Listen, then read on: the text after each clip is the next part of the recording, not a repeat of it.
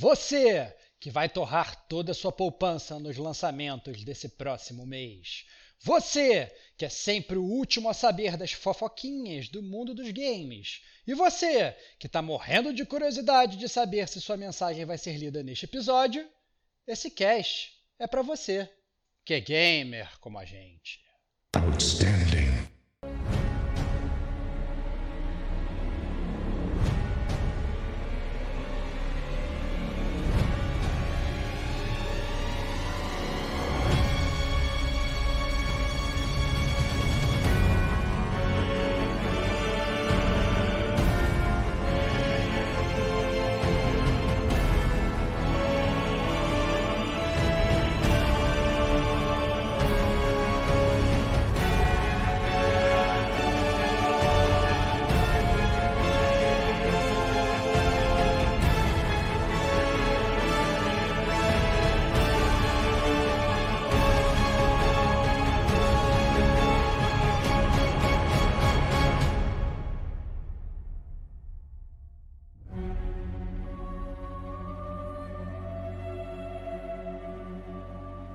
Este é o gamer como a gente.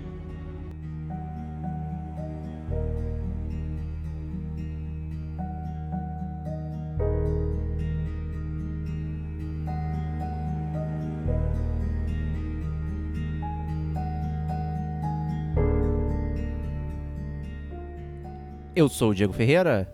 Eu sou o Rodrigo Estevão. E eu sou Kate Schmidt e sejam bem-vindos à 57 edição do GCG News, começando o mês de maio. Finalmente eu acertei! Tem meses Muito que bom, eu não acerto. Cara. Muito bom, cara. Parabéns, cara. Fez dever de casa. oh, que maravilha, cara. Li aqui meu, minha claquete aqui, né? Passando, para eu não perder Sim. nada. e é isso aí. Vamos então aos tradicionais recadinhos do Gamer Como a Gente antes de começar aqui esse maravilhoso podcast, da Vox. É isso aí, sejam bem-vindos ao Gamer Como a Gente, vocês que não conhecem, né, é, vocês acabaram de entrar no seu podcast favorito de games, né, se não é, vai passar a ser a partir de hoje, toda semana tem episódio novo do podcast do Gamer Como a Gente, a gente, é, você está escutando agora o Gamer Como a Gente News, que é o podcast que a gente sempre utiliza para começar o mês, né, o nosso podcast de notícias. Mas, obviamente, a gente não fica só em notícias, a gente tem também o GCG Podcast, que é o nosso podcast de resenha, a gente tem o DLC, que é o nosso podcast de mentiroso, que a gente fala que é um conteúdo mais curto, mas nunca é, né?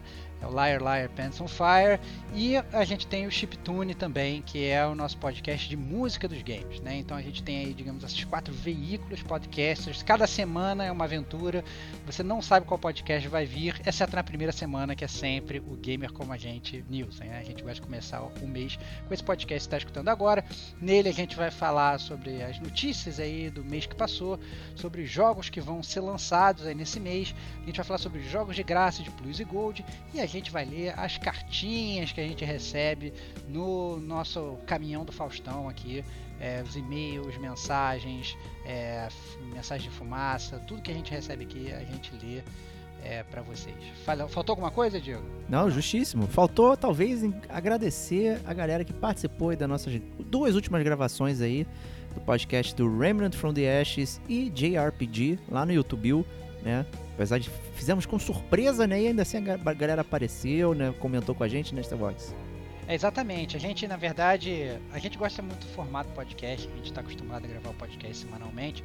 Só que o Diego, ele gosta de abrir as asinhas dele, né? Eu, a, gente, a gente sempre, sempre eu, Diego, cara. Ele quer ser famoso, né, cara? Aí, a gente começando a gravar, o Diego fala assim, vamos botar na live aqui. Aí botou a gente no YouTube lá, a gente tem um canalzinho do YouTube que é...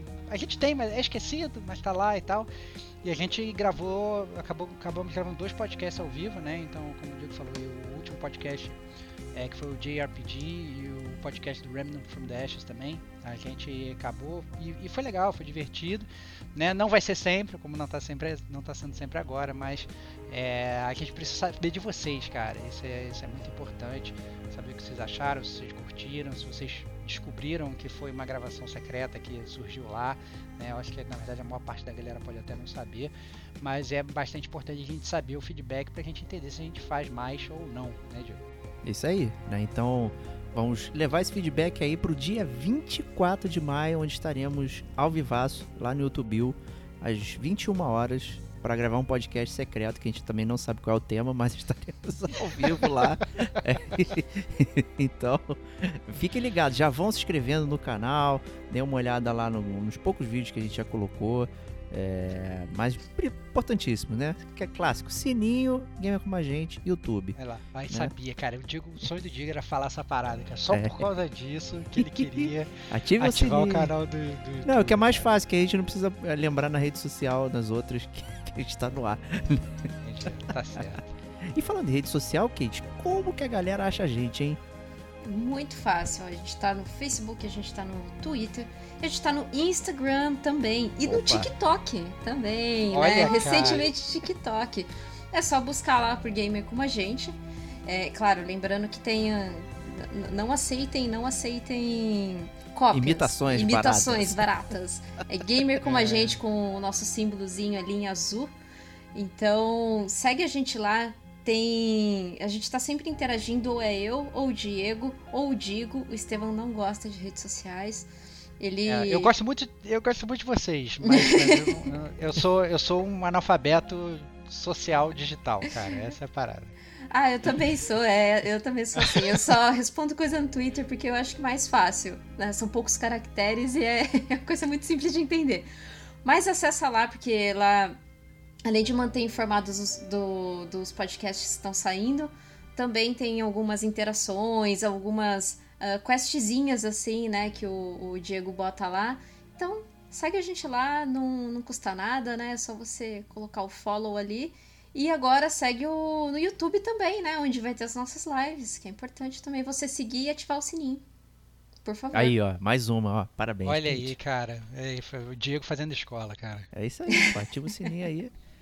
e é isso aí, gente. Então, gamercomagente.gmail.com ou as nossas redes sociais para mandar cartinhas, recados, né, bate-papo. O Stevox lê tudo, tá? Ele não interage, como eu falei, mas eu sou o mensageiro, levo tudo a ele. Não, e eu, às vezes, ainda leio secretamente, cara. Eu sei que, que você Na lê. verdade, eu, que tenho, que... eu, tenho, eu tenho Instagram secreto, dou uma olhada lá, falo assim, olha só, cara, essa galera falando, falando mal de mim, achando que eu não tô vendo, eu tô vendo tudo.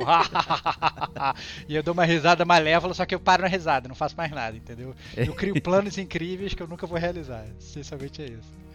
Então, só por causa disso, você vai ler então a nossa primeira cartinha aqui que chegou pro Game com a gente. Vou Vamos ler a primeira cartinha do Gamer Como a Gente. Quem mandou pra gente foi via e-mail, né? gamercomagente.gmail.com Se você quer é, mandar cartinha pra gente, faça como o Rafael Arrojo, que enviou pra gente a seguinte cartinha. Olá, amigos gamers. Meu nome é Rafael, mais conhecido como Pinguim. Estou aqui para parabenizar esse excelente podcast do Gamer Como a Gente. Estou ouvindo vocês desde dezembro e tentando maratonar.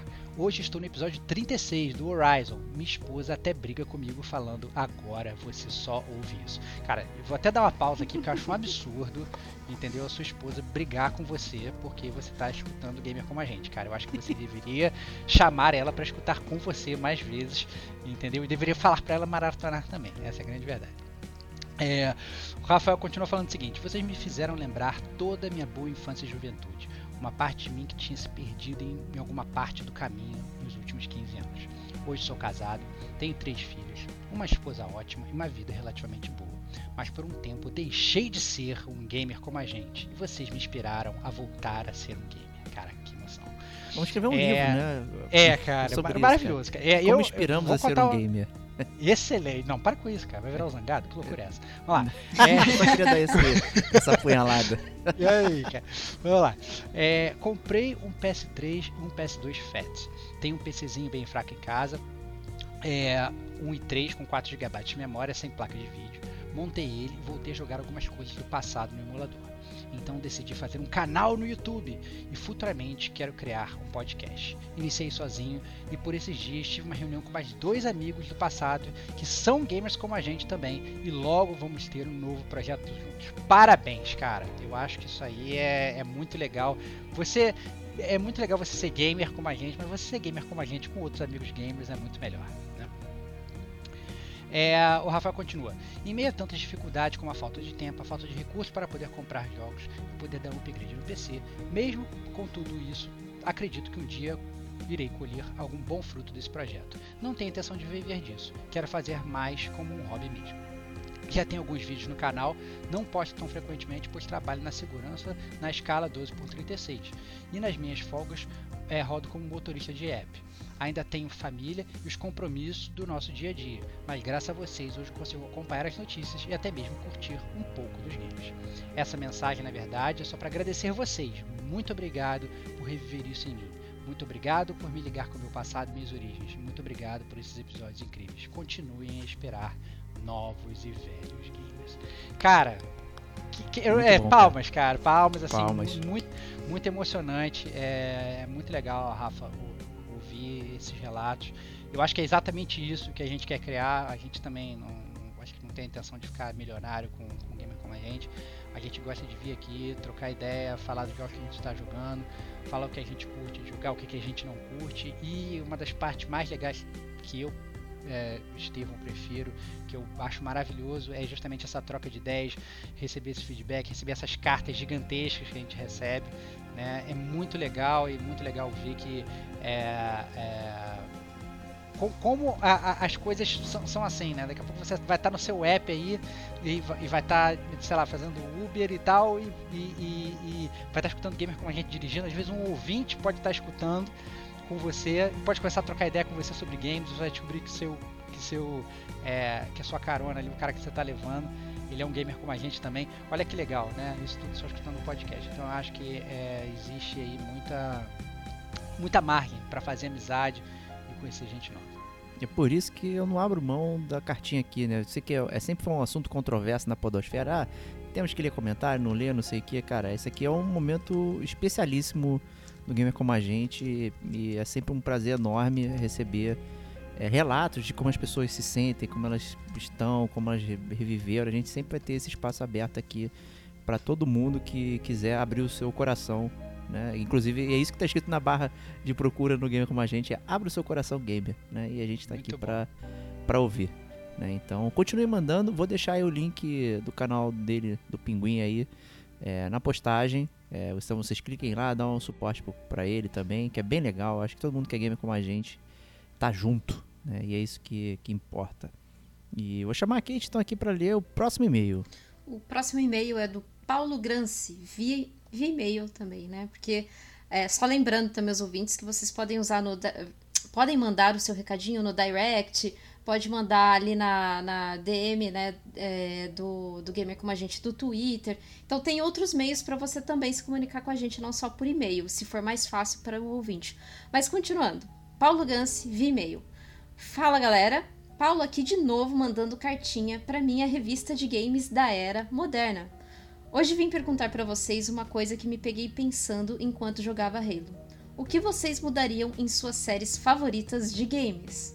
O meu exemplo é esse: adoro Halo, mas é, mudaria tranquilamente a duração de cada missão que o jogo traz, as quais demoram por volta de 15 a 20 minutos para terminar, caso queira matar, ca, caso queira matar todos os Covenants Forerunners pelo caminho. Apesar de ter um gameplay muito, uma gameplay muito gostosa, se torna enfadonho jogar um, uma única missão por mais de 15 minutos, tendo apenas a opção de atirar em todos os de atirar em todos os mapas para chegar até o ponto do ponto A ou B e levar a Cortana até algum terminal para ver o que está rolando. Acredito que caso diminuíssem o tempo de duração de cada missão, fragmentando elas um pouco mais, a permanência dentro do jogo iria aumentar para mim, já que o jo já que jogo uma missão por dia para não enjoar do game. Parabéns mais uma vez pelo ótimo trabalho e dedicação de todos. PS, se o Diego já pistolou tanto com Remnant no último episódio, não vejo a hora de escutar o review de Outriders. Ih, aí. Aí, Diego, vai ter que jogar Outriders, cara. Ah, não, ferrou, mentira cara. dessa, não pelo amor de Deus, cara. Ferrou, cara. Diego não vai, vai ter que jogar, cara. Quero ver agora, cara. Eu vou comprar um, um, um, notebook gamer Legion, aquele lá da Lenovo que a gente viu por 9 mil, aí vem um Outriders de graça. Só pra não ter o prazer de comprar Outriders. Cara, é, é, comentando a, a carta do Paulo, o que eu acho mais legal das cartas, além obviamente da troca de ideias, você vê a jornada de cada um, é que eles sempre mandam boas sugestões de podcast pra gente, né? Então eu acho que é, essa sugestão de o que você mudaria num jogo, eu acho que dá um podcast maneiríssimo. É. Né? Cada um escolhe um jogo e a gente entra a fundo assim no que que, no que, que mudaria. É, eu assim, eu sinceramente eu não, não, eu não me preparei para responder para responder essa pergunta assim pensando de alto assim. Eu pensei no próprio Uncharted, que é uma série que eu gosto muito. Joguei todos os, os Uncharted, me diverti pra caramba. Mas nos últimos eu fiquei muito decepcionado que eles botaram umas sequências de mundo aberto e tal. No próprio Last of Us também, a Naughty Dog também fez isso. Botou uma, uma parte do mapa que entra um mundo semi-aberto ali, que você faz onde você quiser. Eu achei aquelas partes meio, sacais, assim, achei que não precisava. É, então seriam coisas que eu mudaria. Mas eu acho que é uma pergunta muito que, que eu acho que dá pra gente assim realmente mergulhar e, falar aí tranquilamente mais de uma hora sobre ela. Pode selecionar vários jogos, explicar o que, que a gente mudaria. Pode, e acho que pode mudar várias coisas, né? Pode mudar som, pode mudar plot points, né? Pode mudar a questão de jogabilidade, né? Que foi uma coisa aí que, o, que o Paulão resolveu mudar do Halo. Então acho que, nossa, cara, dá pra mudar muita coisa né, o, a crítica dele ali, acho que é uma crítica ao FPS em geral. Né? Quando a gente normalmente fala aqui de loop de gameplay, né? Então, o tempo que você leva né, para repetir aquela ação e tal, em jogos de FPS de forma geral, é, ele é curto, né? Então você tem sessões de corredor, é, aí vê a cena, né? O Call of Duty é um deles, por exemplo. E o Halo, ele é um que justamente tem essa questão do mapa mais amplo, né? E você acaba navegando muito no mapa, pega um avião, pega um carro, né, para tentar. E aí começa a ficar enfadonho. Parece que está interessante, mas você fica muito tempo rolando. Então as missões ficam realmente grandes e você não está fazendo absolutamente nada, né? É, dependendo do jogo, talvez algumas pessoas possam aprender como desenhar estilo portátil, né? Eu, eu gosto desse exemplo do, do Peace Walker, né, Starwax? Que ele, a, a, missão é na medida certa para você sentar, jogar e depois guardar de novo o, o PlayStation portátil e continuar a sua vida, né? É perfeito. Então, assim, eu acho que é, vamos, vamos debater esse tema aí. É isso que eu quero é, dizer. É, cara, eu acho que dá pra fazer muita coisa, realmente. E vamos lá pra próxima cartinha aqui. Antes eu quero deixar um salve pro Danilo Carvalho, que acabou de mandar uma mensagem aqui no meio da gravação dizendo que adora nosso podcast, que a gente é foda. Né? Então agradeço ele aí, obrigado aí por esse mini recadinho. Tá aí falado ao vivão aí, então duvido você acreditar nessa agora aqui, que eu deixei esse direct pra você. E Muito bom. então vamos lá pro próximo. E a próxima aí, cara. Do Luiz Fernando, vi e-mail também. A galera caprichou no e-mail aí, gente. É, cara, eu, eu, gosto muito, cara. Os ouvintes do Gamer Como a Gente, eles mandam e-mails bíblias pra gente. É. Quanto maior, melhor, cara. A gente Exatamente. gosta bastante. Que eles falam, e a gente sabe como é no mundo de hoje em dia, você parar para escrever um e-mail e parar para escrever literalmente parágrafos e parágrafos como a galera faz, cara, deixa a gente muito feliz. É verdade muito feliz mesmo. mesmo. Então, assim, é, é, que a gente sabe o esforço que é, porque não é fácil. Hoje a gente então tá acostumado com WhatsApp, com direct, mandar só uma mensagenzinha curta e tal. A gente sabe que parar, escrever um e-mail, parar, organizar uma linha de pensamento para mandar uma carta dessa para ser lida aqui, a gente dá um valor do cacete, é por isso que a gente gosta de ler. Isso aí. E inclusive comenta isso logo no início. Ó. Boa noite, gamers. Para começar, só tenho a agradecer. Faz tempo que estou ensaiando para enviar esta cartinha a vocês. Deve estar um tempão escrevendo aí, né? Olha aí. Cada dia um isso, pouquinho cara? até chegar, né? Porque é muito grande. Né? É. Já os sigo há um ano e meio, um pouco antes de começar a pandemia. Lembro que o primeiro que eu vi foi o Glossário Gamer, muito bom por sinal. Só não me lembro como achei vocês, mas provavelmente foi procurando pela tag Games no Spotify né? E querendo levar nossa fama aqui, como o Stevox fica brigando comigo. Somos o 24 lugar do podcast lazer no Spotify. Aí, então cara. continue apertando o botão seguir lá que a gente sobe e aparece para mais pessoas participarem conosco aqui. Os meus agradecimentos são por vários motivos. Um deles é que vocês despertaram em mim aquele sentimento gamer que estava adormecido há muito tempo. Depois do meu Play 2, eu fui para a Microsoft no Xbox 360 Fat aquele brancão que com certeza estaria amarelado hoje em dia se não tivesse morrido com as três luzes da morte. Eu também morri nesse, cara. e a história é igual cara. comigo. Ele teve dois Xbox 360 após e eu também tive. Acho que é muito comum, né?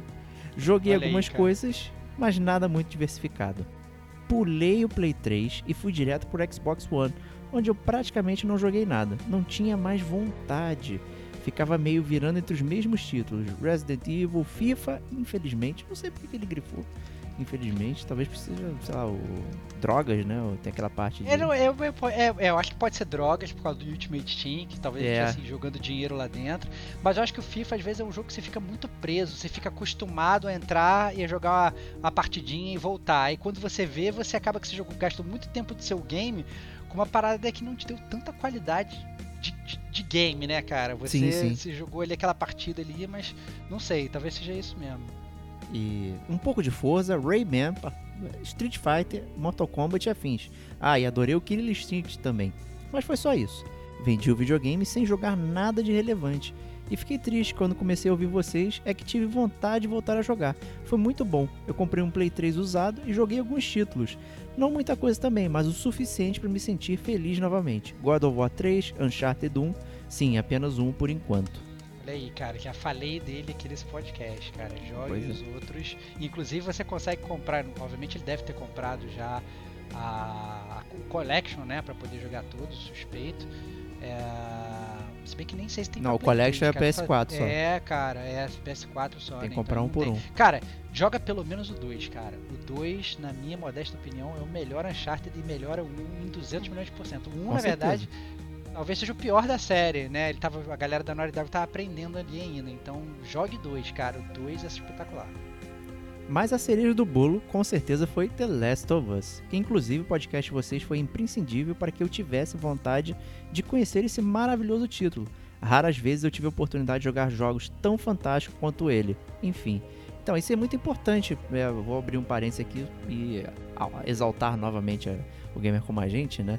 É, ao separar a zona de spoilers, a gente consegue dar um apanhado de como é o jogo sem estragar pra galera. Então, se vê um jogo um- que a gente faz a resenha e você fala, hum, vou esperar, né? Vai lá, ouve lá, vê aquela, aquela opinião inicial, né? Vê o que a gente tá falando e não chega na zona de spoilers. E é isso aí. Aí isso pode atiçar a sua vontade de, de jogar e você dá audiência pro gamer como a gente.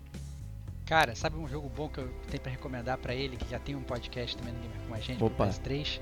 Spec Ops The Spec Line, Ops cara. The Line, olha aí. Olha aí, cara, que aí, aí, Luiz, tu quer, quer uma boa história de guerra, cara? Tu gosta de guerra? Pega, pega Spec Ops The Line, cara. Um puta plot twist pra você, vai explodir a sua cabeça e tem podcast do Gamer como a gente também, cara. Vai curtir. Ouvir a voz de vocês é muito bom, me acompanha nessa pandemia horrorosa e me dá forças, pois é sempre muito divertido. Inclusive, eu estou há alguns meses falando bordões de vocês aqui em casa com a minha esposa aí, novamente. ó. E ela que não cara. tem o costume de ouvir podcast não entendeu nada. Mas frases como, olha lá, hein, que isso, cara, que loucura, já fazem parte do meu cotidiano e eu falo sem perceber. E quando vocês falam, eu morro de rir. Deve parecer normal pra vocês, mas pra mim é muito divertido. Termino aqui os meus agradecimentos e elogios. Vocês são fodas. Que loucura, ele- Luiz, que loucura. Que Parabéns, loucura. cara. Que loucura, Justíssimo, cara. Justíssimo. E ele mandou um PS aqui, que justamente o e-mail dele tinha uma, uma proposta, que é uma parada que ele fazia ali, é, que ele vai explicar agora. A minha parte de proposta está em anexo. Eu criei um jogo de tabuleiro dos Cavaleiros do Zodíaco em meados de 2014. E sem modéstia, é realmente muito legal. Estou procurando parceiros que me ajudem a lançar esse jogo, para que todos conheçam. Já joguei durante muitos anos com meus amigos, porém, devido ao que estamos passando, está sendo impossível reunir para jogar, pois é um jogo de até 6 pessoas. Gostaria muito de poder combinar com vocês de apresentar o jogo pessoalmente, quando for seguro e totalmente possível, é claro. Não necessariamente fazer parceria, mas também para conhecê-los pessoalmente e conhecer o Rio e jogar. Topam. É, o Rio vai ser dif- difícil, porque cada um tá num canto diferente do. É, cara, eu, eu, eu é. Isso, isso talvez seja difícil, cara, porque eu tô em São Paulo, cara, hoje. Eu tô- sou natural do Rio, mas volta e meia. quer, se eu não tivesse com a pandemia, eu estaria indo, estaria indo pro Rio com frequência, né? Então eu acho que a gente com certeza pode, pode fazer essa jogada aí. E jogo de Cavaleiros do Zodíaco, eu sou muito fã de Cavaleiros do Zodíaco. Quem escuta o Gamer como a gente, teve inclusive um episódio que eu fiquei jogando joguinho do Cavaleiros do Zodíaco fiquei falando detonando agora. Na verdade, perdi quase um ano da minha vida jogando também o joguinho do Game- do Zodíaco. Foi, foi, foi bastante complicado. Mas eu tenho uma, uma dica pro, pro, pro Luiz, cara. Tem uma dica que pode ser boa, cara. Pode ser uma parceria comercial boa pra ele. É, no, no, no podcast que a gente falou da BGS de 2019, salvo engano, porque BGS 2020 não teve, mas 2019 teve. É, a gente é, entrevistou uma galera é, do Flip Flop Labs. Eles, inclusive, eles tinham ido na BGS de 2018, a gente já tinha trocado ideia com eles. A gente ia na 2019, eles também fazem, eles também estavam lá, né? Eles fazem jogo de videogame. E, e, a verdade é que eles fazem também jogos de tabuleiro. Inclusive, a, a, a parada principal deles é o jogo de tabuleiro. E lá na BGS eles tinham inclusive o stand com o jogo de videogame deles, mas estavam também promovendo jogos de tabuleiro. Eu não sei sinceramente como é que eles estão funcionando durante a pandemia, né? Torço aqui inclusive para que eles estejam abertos ainda, mas a minha recomendação é essa, cara. Se você quiser tentar né, promover o seu jogo, talvez, obviamente, você tenha que tirar os Cavaleiros do Zodíaco, porque senão você vai tomar um processo da Bandai, né? Ou, é, então talvez é. tenha que criar alguma coisa. Mas, mas como o importante, na verdade, acaba sendo a jogabilidade, né? Talvez você tenha que, que mudar isso, mas, mas se você realmente quiser promover de alguma forma, ou quiser entrar nessa parada de board games e criar o seu jogo, eu sugiro que você é, converse com eles, cara, porque eles eram. Puta, eles eram muito bons, cara. Eles eram muito bons mesmo. E eu, sinceramente, agora vou até. Eu vou até me esquecer do, do, do nome do rapaz, mas procurando procurando o podcast do Gamer Como a Gente é, de 2000 e, de 2019 da BGS, a gente fala dele. O de 2018 a gente fala. O site é flipfloplab.com.br tá? Então você entrando no site deles, eu ainda rezo realmente para que eles tenham, que eles estejam vivos ainda, mas board games é, é, é, com eles, cara. Acho que eles são meio que indies também, né? Então talvez role aí uma, uma parceria mútua aí, é, é, é, eles começando, vocês começando e tal, possam trabalhar juntos aí pra, pra botar o seu board game né, em, curso aí. Justíssimo. Pô, obrigado aí é, ter confiado na gente, mandado aí. Hoje a gravação é 3 de maio, eu, eu falei com ele lá no e-mail e pedi para ele mandar o, o, material dele em ponto zip, né? Porque ele achava que a gente tinha comprado o WinRAR, né? Pagado aquela fortuna, e a gente não conseguiu abrir os arquivos, não conseguiu ver. Então ele mandou mais cedo pra gente aqui os arquivos em ponto zip. E aí, Stevox, a gente pode dar uma olhada lá. Excelente. Também pra excelente. dar uma força lá. E, em e breve ver. verei e comentarei, cara. É muito legal. E Cavaleiros eu sou fã, né? Não posso nem. Posso nem comentar, né, cara? Tenho, tenho tendência aí, sou bias. Isso aí. E Kate, zera pra gente aí lendo o, a última cartinha que a gente recebeu. A última cartinha é do André Ramos, esse via Instagram. Bom dia, galera. Acabei de ouvir o podcast de JRPG, muito bom. Stevox falou algo que apertou meu coração. Estava jogando FF7, não é Free Fire, Final Fantasy VII. Final Fantasy VII. Se não me engano, estava com 33 horas e estava sentindo aquela repetição. Aquela parada de ficar upando o personagem e tal. Fui na casa de um amigo meu e ele me apresentou uma droga. Pesada, hein? Hades. yeah, yes! Tô jogando até hoje. Esqueci o Final Fantasy VII, triste história. Gosto bastante da série, zerei o 6 ano passado, mas sei lá, cara, não tô mais com vontade de jogar o Final Fantasy VII.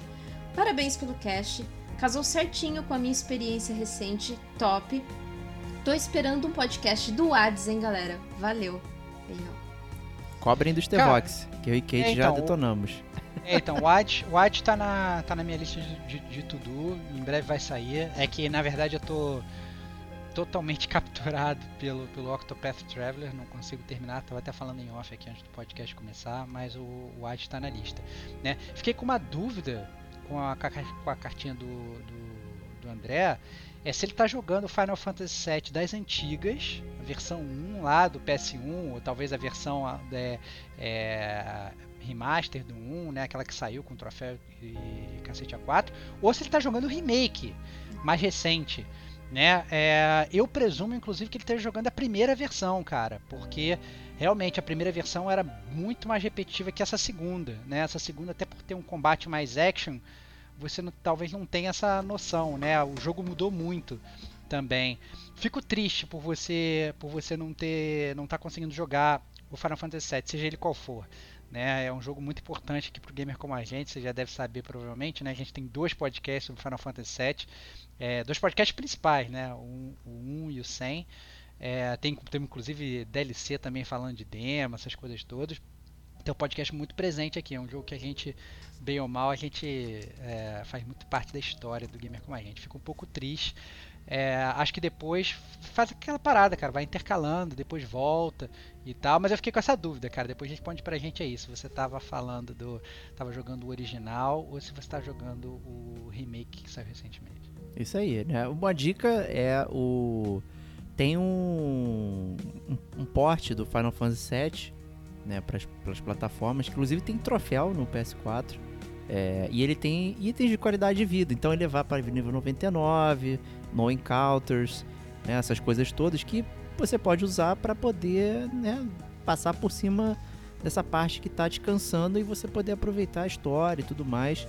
É, não sei se essa é a sua versão, mas se for, de repente use isso aí para dar um para dar uma moral para aguentar certas coisas. E, e, realmente é muito pertinente, né? Essa foi um pouco da nossa discussão, né, Stevox, das coisas do passado, se traduzia muito bem para hoje, né? Então é bem interessante. É, exatamente. Eu acho que a gente falou realmente disso no cast do JRPG, né? Como às vezes o JRPG pode ficar repetitivo, né? Essa parte de grind e tal, de você ter que ficar jogando várias vezes, várias batalhas para subir level, para matar um inimigo, que você já sabe como é que você mata, você só não consegue matar ele porque você não tem level, né? Então acaba sendo acaba sendo realmente um, um pouco complicado e principalmente se tiver pouco tempo para jogar, né? Então é, faça, faça como o Diego falou aí, se tiver essa opção aí de, de partir para uma, um, uma jogatina de Final Fantasy VII com um pouco mais de qualidade de vida, eu acho que você vai se dar melhor, porque a história é muito boa. Né? A história é muito boa, os personagens são muito bons, a construção de personagens é muito boa. É só realmente essa parte do grind aí é que talvez não tenha envelhecido muito bem. Justíssimo. Então, obrigado a todos que mandaram cartinhas. A gente comentou tudo que chegou. Deixamos ninguém sem resposta sempre no bate-papo. A gente selecionou essas aqui para trazer para o podcast. É, então, mês que vem aguardamos também o seu, o seu e-mail gigantesco aí. E, continuando o podcast, vamos para os lançamentos de maio. Tá chegando muita coisa aí, hein, Kate? Conta pra gente aí a primeira dessa lista primeira dessa lista é o The Colonists, que eu achei até interessante. Se eu não me engano, ele, ele é como se fosse um gerenciador mesmo de, de recursos, mas ele é bem, bem simplesinho. Não, não, não é todo aquele gerenciador que a gente está acostumado a ver, por exemplo, ah, um SimCity, não. Ele é bem. tem um gráfico bem, bem simplesinho mesmo. Eu gostei, assim, mas é aquilo, é. né? eu vi o trailer e falei assim, ó, se alguém vai, vai, vai curtir esse jogo vai ser a Kate, né? Como ela eu falou gosto. assim, o gráfico é, é, assim, é jogo de gerenciar recursos, montar sua cidade, monte sua fazenda, monte não sei o que. Então os a história é essa: os robôzinhos chegam no planeta, o planeta está desabitado, eles têm que colonizar o planeta, né? Daí o nome do jogo, né? The Colonists, né? Os colonizadores. E aí você vai, você vai, você vai criando tudo do zero, né? Então não tem muito erro. E é realmente, ele parece ser muito mais fácil do que esses jogos que a gente está acostumado aí, né? Então eu acho que talvez valha a pena dar uma testada e jogar aí o The Colony. Parece super bonitinho, um gráfico simples também, né? É meio engraçadinho e tal. Eu não sei se é realmente muito profundo. Eu acho que talvez a galera que, que tá afim de um desafio maior, talvez não seja muito a praia do The Colonies, né? Mas a galera que quer testar é um joguinho tranquilo por que não? Vocês não acharam é valor, parecido né? com o Ali, não? O, a carinha do robozinho lá, não? Parecido com quem? Do Ali, cara. O Aoi? Daquele é, o robozinho. É. Eu achei bem parecido, é. branquinho, né? É, é bem parecido mesmo. Achei a ideia bem parecida ali. Bem parecido. É, o Mas é único problema, eu acho que, assim, é se ele vier full price. Né? Eu sei que ele já tinha para PC, e acho que é 20 dólares para PC. Eu espero que ele venha né, nesse valor aí convertido, claro, para reais, mas que venha com um valor bem. Ah, no Switch vai abaixo. ser 299. Eu acho que ele não né? vem para Switch. Eu acho que ele só vem para PlayStation. Não, não fala ah, isso. Pra... Ah, ele vem sim, ele vem para Switch, ele vem pra é, Switch. Calma aí. Que é um, tá, 299. uma plataforma boa de jogar isso, né? É uma plataforma boa, concordo. Excelente, é. Perfeito. E agora o outro, né? Você joga numa plataforma rolante que é o skate, né? Skate City. Cara, eu vou te falar que eu gostei bastante do, do, o senhor Skate olhe, City. olhe, olhe. É, cara, olha que eu, olha que eu odeio, assim, olhe, olhe também é um jogo que tem história aqui no Gamer como a gente. é um jogo que eu fui pegar e odiei.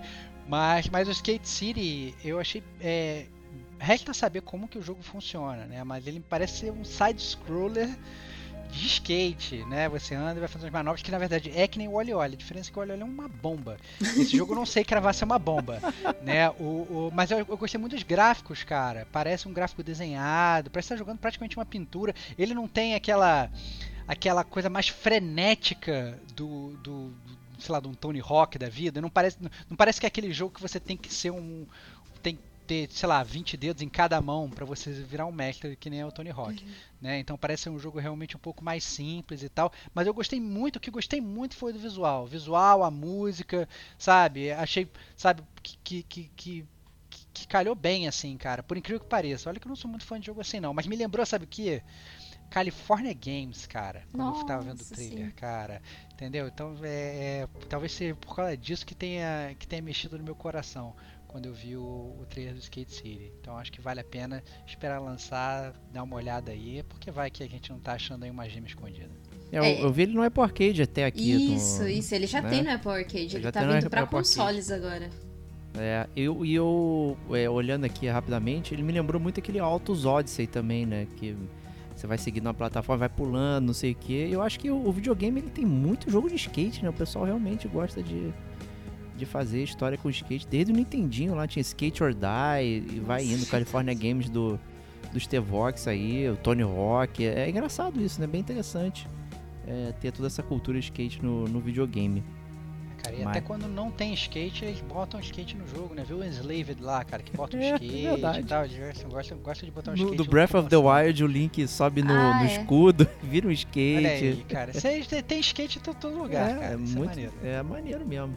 Maneiro também, eu acho que talvez o grande lançamento do mês, né? A Capcom está on a roll, né? Todo ano sai um jogo da Capcom, todo ano é um sucesso absoluto. E agora vem Resident Evil Village. E aí? Que é o mais conhecido como Resident Evil 8. Exato. Né? Então é aquela continuação aí do, da história do Ethan. Né? Eu sinceramente eu tô tentando não me spoilerizar.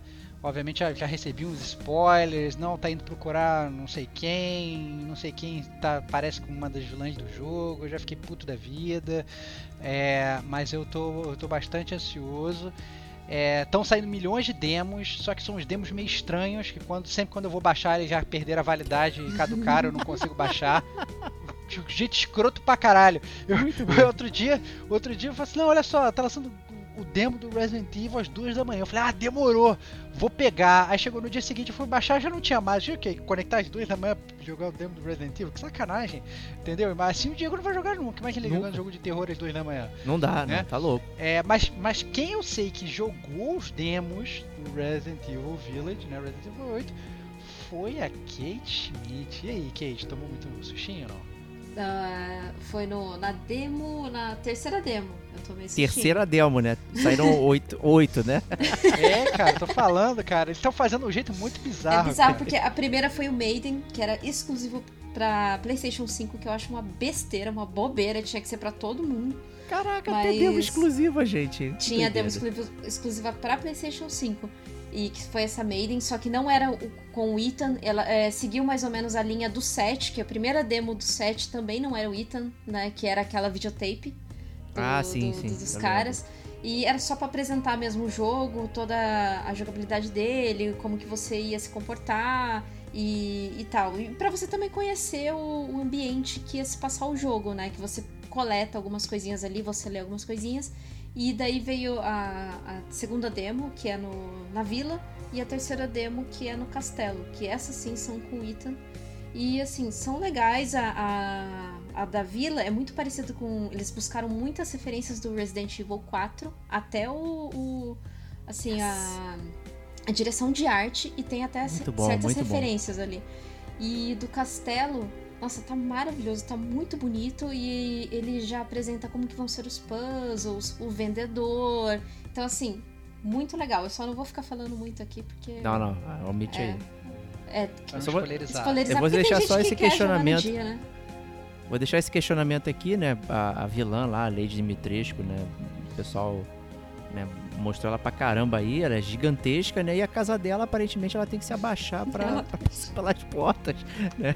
E aí não dá pra entender muito bem esse design, mas eu falei isso porque eu me assustei muito mais com ela do que o Mr. X, por exemplo, te perseguindo é, no jogo. né? Então ela tá perfeito. Tem Olha pra frente, tem pra trás. X vai pra- também? Ela é o Mr. X X. Ela Ah, é- ela é o Mr. Mr. X. X? É. Nossa, cara. Mas você não conseguiu nem jogar o remake do 2, cara? Como Não, tá jogar louco. É exatamente por cara? isso, cara. Eu vi o vídeo e falei, nossa, achei foda, não quero jogar. Eu não, eu não consigo ficar alguém no meu encalço. Eu só vou assistir. Não, mentira, eu vou jogar sim, cara. Eu tenho que jogar todos os Resident Evil. É, é- faz parte do meu show, né? Jogar todos morrendo de medo, cara. Morrendo de Demorando medo. anos pra zerar, cara. É, vai. É, A gente já conhece essa história, né, cara? 2000, 2025 a gente vai fazer o podcast do Gamer Como a Gente sobre Resident Evil Village, cara. A gente É já sabe aí. como vai ser.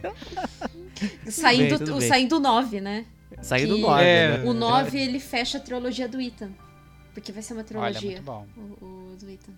Boa, boa, boa. Excelente, excelente. Certamente eu vou pegar esse jogo, não tenho dúvida. É, o próximo já. Serginho já dizer, pegou, ó, Certo. Serginho já pegou, hein? Já vou falar, Ó. no Mestre do Terror já fez a compra secreta Filha da e mãe, cara. confidenciou que já comprou na pré-venda, entendeu? Já tá com o jogo baixado, One, né? cara. É, já tá com o é, jogo baixado. cara, Day One, cara. Serginho, Serginho Parabéns, vai voar Serginho. no Resident Evil 8, cara. Parabéns, parabéns. E o próximo jogo, talvez a gente não vá voar tanto, hein, Stevox? Hood and Outlaws and Legends. E aí? Que, que você achou? é o Cara, Payday não- da Idade Média? Cara, cara, não sei, cara. Achei. Nossa, cara, a gente tava conversando rapidamente no WhatsApp mais cedo e o Diego, o Diego falou assim, não, pô, joga esse jogo aqui, cara. Ele me mandou o trailer desse jogo, né? Hood, Outlaws and Legends. Cara, que bomba. É, é um jogo que. Cara, eu achei muito bom, foi mal, eu sou bem sincero, cara. Eu vi o trailer, o gameplay, falei, nossa, cara, é um. É um jogo que é todo multiplayer de 4 contra 4. E aí você, na verdade, é, seus personagens são como se fosse assim, um, um Ezio do Assassin's Creed, mas com, sei lá, com artrite, se movimenta meio Com artrite, o Meio- tempo todo meio- agachado, né? É, tudo, tudo agachado, com o Douglas quase meio lento, dá um ataque lento, entendeu? Eu, nossa, achei muito estranho, cara. Achei a movimentação dos inimigos estranha, achei o combate estranho, né? É, o, o- a, a- talvez a, a ótica seja só pra jogar junto com os amigos dando risada do próprio jogo, né? Mas imaginando pagar full price num jogo desse, é, eu já, já, já pulo fora. É, eu fiquei bastante decepcionado com esse Hood Outlaws and Legends. Quando o Diego mandou, eu ainda achei que ele tava sendo sincero. Eu falei, cara, tem que jogar. Aí eu fui seco no vídeo, porque, pô, a curadoria do Diego é Pô, boa, o né, cara? É, mandar Diego nunca jogo aparece bom. aqui pra falar isso, É. né? É, cara, o Diego nunca manda pegadinha. Eu fui olhar a mensagem do cara, era um jogo que eu achei horroroso. Ele ficou rindo depois da minha cara. Então, Excelente. assim, eu, eu não sei, cara. Eu, eu- assim, vai sair agora em 10 de maio para todas as plataformas e tal. Por favor, pesquisem. Não, não saiam comprando só porque os amiguinhos estão comprando. Né? Dá uma olhada aí, cara, que eu achei bem zoadinho esse joguinho do. É, Mas nessa sua dica de jogar jogo zoado pra zoar com os amigos? Cara, jogar o jogo Remnant zoado- from the Ashes? Cara, o from the Ashes foi de graça, cara. Esse é o pricing point pra qualquer jogo, inclusive jogo ruim, cara. Então você pega, baixa de graça e você joga com os amigos dá aquela risada. Agora, você pegar e gastar 299 reais pra, pra pegar o Ezio Quartrite, aí não rola, né, cara? Aí Ezio é- Quartrite. É, cara. eu- Ó, teve gente que já te zoado. criticou por ter jogado aquele Metal Gear né, fake lá, né? Que você É, recomendou cara, Detonando Metal- agora. Metal Gear Survive, cara. Mas o Metal Gear Survive tem suas qualidades, cara, mas também tem que comprar por, por preço de um joelho e uma coca. Você comprar por achando que vai ser um Metal. A minha dica do Metal Gear Survive foi: jogue Metal Gear Survive sem pensar que é o Metal Gear. Se você pensar que é Metal Gear, você vai odiar. Se você for jogar Metal Gear Survive com um jogo ruim que ele é, né? Talvez até você se divirta mais do que você imagina. Foi o que aconteceu Você comigo. espera menos. né? É, você espera muito mesmo. Eu fico com a expectativa lá embaixo, pelo amor de Deus, né? Então aí eu acho que foi até, foi até engraçadinho. Justo. Então vamos prosseguir então com a duologia Famicom Detective Club, que eu tava muito de olho quando Cara eu do saí. Diego. A cara, Cara- do Diego, cara. Cara do Eu, Diego. essa bomba, assim, cara. é. Cara, é a visual novel definitiva, né? Pô, criada pelo trio. Trio Nós Três da Nintendo lá atrás, né? O e companhia ali. Pô, o Gunpei Yokoi é o cara que criou o Game Boy, pelo amor de Deus. Né? Tem o cara do. do Metroid também, que me falha agora a memória. Esses nomes japoneses eu tenho dificuldade em lembrar, então me desculpem, gamers aqui. Mas é. O jogo foi criado pelo um trio, né? E é uma visual novel de Nintendo 8-bit, cara, que é, é fantástico como eles conseguiram fazer isso. E agora totalmente remasterizado, inclusive remasterizaram o preço também, né? Então cada um custa 40 dólares. você Ai, comprar. cara, né? E aí que é o problema, né? Então, pra você ter esses dois, essas duas pérolas interessantíssimas, custa 70 dólares, cara. Você tá louco, meu. Vai ficar lá um tempão. Eu não consigo É, eu recomendar, gente. É, isso é Não, muito eu- doido. Eu acho que o importante desses, desses dois jogos, né, o Famicom Detective Club The Missing Air, né, o Herdeiro Perdido, e o Famicom Detective Club The Girl Who Stands Behind, eu acho que, que tem que vocês têm que olhar sobre como é o jogo, porque como o Diego falou, é um visual novel. É, é um, um- um livro aí, digamos, visual, né? Então você simplesmente vai- você vai ler a parada, né? São falas ali, você vai lendo. Sinceramente, nem sei como é que é o nível das escolhas ou se tem escolhas. Não, tem escolhas, tem escolhas. Você É. é detetive, então você bate, tem álibi, tem todo um mecanismo bem interessante, Cara, talvez reminiscente única- do Ace Attorney. a única coisa que eu vi desse jogo é o seguinte, tava vendo o trailer e fala assim, você é um detetive com amnésia. Eu falei, olha aí, cara, não é um JRPG, Mas, mas tá seguindo as regras de um JRPG, cara. Já botou o personagem principal com amnésia, cara. Então, assim, claramente um jogo cheio de japonesice aí, divertidíssimo pra você se divertir. pô, é o jogo japonês Famicom, cara. É a parada. É. É, é o jogo É. definitivo, ele foi criado pra isso. Né, pra você jogar com a sua família no, no Nintendo 8-bit, cara. É fantástico. Só que, porra, é foda, cara. Eles podiam É. pelo menos ter vendido os dois pelo preço de um, mas não. Verdade. Você ganha um desconto na compra do outro, se você comprar. É, então é, cara, é aquela discussão, meu. 40 dólares, cara, por um jogo de, de Nintendinho 8 bits. Não, ele não é de Nintendo tipo, ele tá remasterizado Ah, com a arte nova. Eles refizeram o jogo inteiro. Porém, eu não consigo também é, argumentar pra você pagar. cara. Não dá. É, não, foda-se, cara. Desculpa. Ah, não, a gente fez um remake. Ah, desculpa, o remake vai valer aí. É, é, não é nem, nem remake, né? Remake é um remaster, né, cara? Não, não, é um remake. Ele tá rem... Mas não tem como você fazer o jogo de 8 Ele não é 8 Não, bits, cara. Não, Ele- não, não, tudo bem, não é um jogo de 8, de 8 bits, os gráficos são todos novos, mas o jogo não é tipo Final Fantasy VII que, sei lá, mudou toda a estrutura de jogo. Estrutura Não, de jogo é, o Final Fantasy VII ele novel. te engana, né? Ele acha que você tá, tá- vai levar tudo e não leva. Não, foi- não, não, o que eu tô querendo dizer é o seguinte, continua sendo uma visual novel, entendeu? Sim, sim, é uma com visual certeza, novel. é a visual Assim, Não novel, mudou a é. estrutura de jogo, não mudou, assim, é um bando de, de, de PowerPoint pra tu ler ali, cara, e ficar só escolhendo opção. Né, vai, vai, vai pegar lá, ah, eu vou ser um detetive, não sei o que, não sei o que, não. Tu vai ler PowerPoint, cara. Essa, sei não, cara. Eu, eu veja, veja bem os trailers desse jogo, cara. O trailer de gameplay parece você tá vendo, vendo trailer de. Aparentemente De- você não é um fã de visual novel, né? Ah, não sou muito fã, não, cara. E olha É. que eu já tentei, cara. Eu já tentei várias visual novels, cara, mas eu não consigo engajar muito, É, eu não, cara. curto, eu perco- curto. Elas me perdem no meio, no meio do caminho, cara, que eu acho que fica meio. Era melhor estar lendo um livro, cara. Essa é a grande Mas é verdade. literalmente, jogo- você está lendo o livro. É, É isso. praticamente isso. Só que aí você vai escolhendo. A única diferença de um livro é que você vai escolhendo o caminho. Um, um jogo que é muito bom, não, claro, não é totalmente fora da proposta desse, mas assim, pra quem quer começar pra tentar gostar mais ou menos de jogos nesse sentido, Her Story tem pra celular, é, acho que é 10 reais o jogo. Olha, e, tá aí. e é, uma, é um interrogatório, acontece alguma coisa e você tem que arrumar os vídeos. Você vai desbloqueando os vídeos porque você vai investigando e você tem que arrumar os vídeos de acordo com a sequência, porque aí no vídeo tem a data, é o vídeo de uma gravação, gravação de um interrogatório. Aí você vai linkando as pistas, cara, é muito bom. Aí eu, eu É, acho que é um gente- jogo mais dinâmico nesse sentido. Então, né? a gente já falou do Her Story aqui no Gamer Como a Gente, é um, um jogo assim muito louvado pelo Gamer Como a Gente. Eu, eu sinceramente, eu botaria o Her Story lá em cima. E o Famicom Detective Club, eu diria, olha, estude bastante esse jogo É antes do de gastar cara que 80 inventou o dólares, Game cara. Boy, cara. Mas não deu 80 Foda-se, dólares. meu. Não. É, cara, foda-se, meu amigo. Cara, cara, desculpa, cara. Eu, eu invento cocô todo dia no meu banheiro. Não é por causa disso que o cocô é Que maneiro. filha da mãe, cara. Entendeu? Então, assim, cara. tu jogou é... teu PS Vita por causa do Game Boy, cara. Porra. cara, ah, desculpa, cara. Desculpa. Peso de boa. papel. Não é- Só não é tem o cara Uncharted. criou a parada atrás lá maneira que, que sabe, que a parada funciona do dia de hoje não. Lê, estudem o jogo, pelo amor de Deus. Não, mas é né, sério cara? mesmo. o- o- pagar caro é foda. E o próximo jogo que a gente vai falar aqui também está caro. Eu amo essa franquia. E eu vou falar, eu, eu tô no EA Play, eu vou esperar essa porra sair de graça no EA Play, que é o Mass Effect Legendary Edition.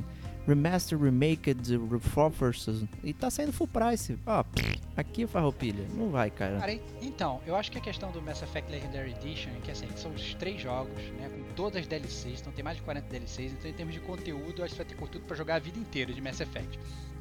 Ah, o meu único, é, digamos, pé atrás, porque na verdade, inclusive, eu tenho, tenho uma, uma, dívida com essa série, né? O Diego, inclusive, sempre me cobrou jogar e tal. Falei, ah, não, vou pegar o Mass Effect Legendary Edition e tal, pra jogar e perder minha vida jogando Mass Effect. É, eu acho que a, minha única ressalva é que a gente sabe que é um remaster, não é um remake, né? Então, assim, eles botaram um gráfico 4K, Full HD, boladão, mas a mecânica continua a mesma pela mecânica continuar a mesma, reza aquela lenda de que será que o jogo ainda está emplacando direitinho, né? Aquela mesma coisa de você botar um gráfico maneiro no Final Fantasy VII que a gente comentou na cartinha da, do, do Game of Thrones. Se botar um gráfico no Final Fantasy VII, ele vai deixar de ser repetitivo? Não vai, né? Então é por isso que eu fico um pouco atrás, é, um pouco atrás desse jogo. É, o, o Mass Effect 1 ele era realmente o diferente da série. Né? E o pessoal fez um esquema lá para alterar a jogabilidade do 1 para ficar mais alinhada é, com a dos outros. Então ele tem certas. Por exemplo, no 1 você tinha classe, que era, o 1 é realmente RPG, você escolhe a classe você só tinha acesso a certos tipos de equipamento, né? E nos outros já virou festa na floresta, né? E aí o primeiro eles fizeram mais streamlines, então você pode escolher a arma que você quiser e tal. Tem uma série de, de ganhos ali, mas realmente a estrutura do jogo é igual. Então, sidequests chatas do 1 permanecem, não mudaram e tal. E essencialmente, se você já jogou, não tem motivo exatamente para você pegar, não ser essa mega nostalgia de jogar um jogo bom, mas às vezes talvez é melhor deixar essa nostalgia lá no passado, né? E não tentar estragá-la de alguma forma aqui. Agora, o preço que tá, eu é. tô muito fora. Muito fora. Quem você jogou Mass Effect, a, a saga joguei. toda? Eu, não, a saga toda não. Não? Eu joguei o primeiro, eu joguei no Game Pass. Aí, ó. eu joguei o primeiro. É... Não, mentira, o terceiro eu joguei é... sem ter jogado o primeiro. Eu joguei, eu lembro quando lançou. Joguei ele, aí no Game Pass eu, eu baixei o primeiro, joguei o primeiro. Aí ficou faltando o segundo e o Andrômeda. O Andrômeda eu comprei na PSN, aquela promoçãozinha de R$19,90 e eu pretendo jogar. Não pretendo pegar ainda essa, essa edição mega blaster aí, né? Melhor ouvir o podcast do Gamer Como a Gente pra você não jogar Andrômeda, tá? Hum, é. Ó, tem, olha, o Andrômeda tem muitas críticas, mas eu me diverti jogando, cara. Eu, é, eu na verdade, olha só que ironia, cara. É, eu ironia. Fui, eu, ironia, cara, eu fui defensor do Andrômeda, o Diego veio atacar Mass Effect. É o que prova que o amor dele não é um amor tão árduo e resistente como ele não, Eu lembro né? que eu vendi ele muito bem no, no Detonando Agora, né? O Mass Effect Andromeda. Ficou, caralho, adorou a premissa e tal, quero jogar. É, vou pegar e tal. Aí quando chegou na hora do podcast, o Diego veio, aí eu achei o jogo lixo. Falei, ah, tá de sacanagem, né, meu irmão? Me vendeu o jogo, gastei a grana, comprei o jogo pra jogar, agora tu vem falar que é um lixo? Ah, sai fora, rapaz. Sai fora. Será que o próximo jogo é Sai Fora? Subnautica Below Zero. E aí, gente? Cara, o Subnautica, ele, o Below Zero, ele é na verdade uma prequela do Subnautica original que foi lançado em 2014, salvo engano. É 2014? Posso estar mentindo. Não, 2018. É, então ele é, um, ele é, um, jogo que ele sai agora, mas ele se passa antes do primeiro Subnautica. Inclusive deram de graça recentemente. É, teve um, umas promoções de pandemia, né? Fica em casa e tal, na, na PlayStation, no, PlayStation Sony pegou e deu o Subnautica de graça. Eu cheguei a baixar, mas não joguei ainda. É, e é um jogo de survival, né? Pelo menos esse Below Zero, não sei o original, mas esse esse novo é um jogo de survival, então você chega lá no, no planetinha e tem que tem que sobreviver lá. Eu achei os gráficos bem bonitos, né? Inclusive o trailer também tem um Mas sinceramente, eu acho que pra galera pegar tem que estar tá, tá na vibe dessa vibe survival. Justíssimo. E o próximo jogo aí, que é a queimada, galera! Knockout City! É, cara, a gente já falou desse jogo quando ele foi anunciado no State of Play, a gente comentou ele aqui no Gamer Como a Gente, o jogo do queimado. Né? Então, é uma cidade onde aparentemente a única coisa que faz jogar queimado é um milhão de pessoas jogando ao mesmo tempo, mas não é um queimado muito tradicional, é queimado para cariocas, como eu digo, queimada é. para paulistas, talvez a Kate ela é, fale eu ia queimada, falar. né? É, olha aí, olha Quando aí. você falou queimado. É, então assim, então é queimado ou queimada, né? Não, não importa, mas aquele joguinho que você pega a bola, explode o seu amiguinho e deixa ele literalmente queimado. É, com, com, com dor né, da, da, pancada da bola. E o jogo é sobre isso, só que, é um, só que obviamente é um jogo de queimado aí que é, é, é tem aí umas logísticas de, de, de videogame, tem superpoderes, bolas diferentes, teleportes e tal, etc. É, talvez seja legal para jogar com a galera. Né? Acho né? que é roubar o Rocket League, hein? É, isso aí, exatamente. Um Rocket League. É um Rocket League, só que é um Rocket League que você tem que pagar. O Rocket League ele veio de graça para todo mundo quando ele lançou, né? Knockout 6 vai ter que gastar um pouquinho aí. Talvez seja legal ver como é que tá a recepção do mercado, ver se tá todo mundo jogando, ver como é que vai ser a comunidade, né? E aí depois pegue caso você goste de queimar a cara dos outros com uma bola cheia de fumegante. É... Ele tem cara de que poderia vir no, no sei lá, Live Gold ou se não uh, na PSN Plus. Ele tem muita cara de que pode ser que venha. É que é da EA, né? Eu podia vir na EA Play, né, pra você. É, sim, né? sim, verdade. Né? Ah, ele dá desconto de só de 10%. Então tu paga aquela 100 reais pro ano e te dá só 10% de desconto no jogo é. novo, né? E te dá acesso ao FIFA 15 de graça. Grande bosta. Obrigado, EA. É, NFS Hit. Né? Então, que porra, tá isso, tá foda. Não vai mais receber jogo da EA. Tá é, pronto. Desculpa aí, EA. Pô, amo todos esses jogos aí. Mentira. Próximo jogo, eu quero saber da Kate, cara. Que me pareceu bem legal, pareceu algo que você também gosta. O Biomutant. Então, esse jogo, quando ele foi anunciado, faz muito tempo que ele foi anunciado, assim, muito tempo mesmo. E daí eu até comentei, acho que no, no ano passado, ou no começo desse ano, falei, gente, e o Biomutants, que nunca mais falaram nada, e esse jogo tinha uma premissa tão boa. Ele foi anunciado, eu jogava Destiny ainda, que eu me lembro agora, assim, sabe? No, olha, olha aí. Porque eu tava lembrando que eu comentei desse jogo numa party jogando Destiny. E, e, daí ele caiu no esquecimento total e agora ele voltou. E, e eles mostraram uma gameplay, acho que faz um, um, um, mês atrás, por aí. E eu achei interessante. Eu ainda, eu ainda tô interessada em jogá-lo, né? Que é um open world, um mundo, mundo pós-apocalíptico. E é um bichinho, assim, até que interessante. Todo, todo a vestimenta dele é todo meio pós-apocalíptico, assim. Acho que é um... É, ou é uma raposa aquilo, ou é um um, sabe aqueles, como fala, acho que é panda texugo. vermelho? É, um texugo ou um panda, aqueles pandinha vermelho pequenininho. É muito parecido. E, e eu não sei se... É, é um RPG. E eu gostei do estilo de combate do jogo. Gostaria de jogar, mas depois que, que ele apresentou um pouco da gameplay, falou que vai lançar esse mês, mas eu tô com muito pé atrás de que esse jogo realmente vai sair esse mês, porque não, não falaram mais nada. Ele Ou tá a campanha de marketing secreto, tá né? bem ruim, não sei. É.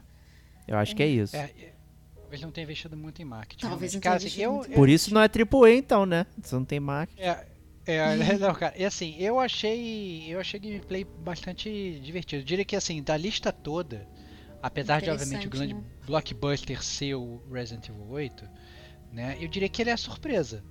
É, ele, é, ele é aquele jogo assim, olha só que interessante, né? É, o gráfico pareceu legal, o combate pareceu divertido, é, os inimigos me pareceu, o design dos inimigos me pareceu muito legal, né? Porque são todos meio que bichos, mas não são bichos usuais e tal. E aquele negócio, você controla o bichinho, mas o bichinho tem uma espada, o bichinho tem um escudo e tal, não sei o que.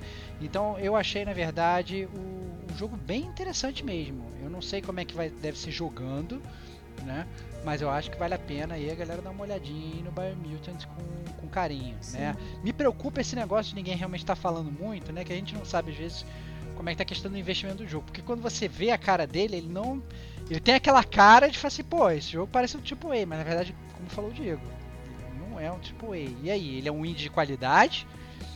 Ou ele é, na verdade, um, um jogo que não tem qualidade nenhuma, né? Ele e parece aí, ambicioso, né? Parece ambicioso, né? A gente já sabe disso também, né? A galera às vezes põe a ambição lá no alto e depois acaba lançando uma porcaria. Então, obviamente, vão com cuidado. Mas eu, eu achei o trailer, diria que me surpreendeu bastante, sim. Um dos mais divertidos aí desses jogos todos que eu é, ele, eu vou te fazer uma não, pergunta. Ah, fala, fala aí. Ele não vem como, como jogo de PS5, porque tudo bem, ele pode vir PS4, PS5, mas ele não tem versão PS5, pelo que eu estava é, pesquisando. Só tem a versão de PlayStation 4, Xbox, é, Xbox One, é, é, é, One S, S, esses nomes de Xbox. One S, One X, então assim, é da. Parece que é. É que a gente fala agora geração passada. Mas parece que ele não tem otimização para nova geração. Então também cai naquilo do, do. eu acho que tá com. Um orçamento, é um orçamento baixo. Então eles não investiram tanto para sair nessa nova geração. No entanto, que ele foi muito adiado, né? Então por isso que ele vem aí só pra antiga geração e vem a 300 reais. É isso aí que mata, né? Isso e que o, mata, queria né? Fazer uma pergunta pro Stevox aqui, você que é o nosso designer aqui do Game com a gente. Eu achei a fonte uma mistura de Horizon com, com o Slave, aquela Sony É do verdade. Biomutant. con- con- concordo, concordo com você 100%, cara. Eu, que na verdade, eu- é muito engraçado quando é, eu vejo esses jogos assim, já fico pensando, se o gamer como a gente resenhar, como é que eu vou fazer essa capa? Né? Como é- será que eu vou conseguir achar essa fonte? Será que eu vou ter que fazer a fonte do zero? Eu sempre fico, fico pensando nessas coisas. E a fonte do Biomutant realmente, ela parece É. uma mistura aí da fonte do Horizon com a do Slave. Mais até com a do Horizon. Mas muito mais, é. Ma- é, mas, mas é verdade, cara. Como falou Kate, assim, eu, tô, eu, tô- eu dei, um, dei um Google aqui, cara. Em 2017 já se falava de, de, de Biomutant, né? Então a gente tá, tá falando de bons 4 anos, né, cara? Então, assim, é um jogo que já tá em produção, já foi adiado, já se falou, já foi, já voltou.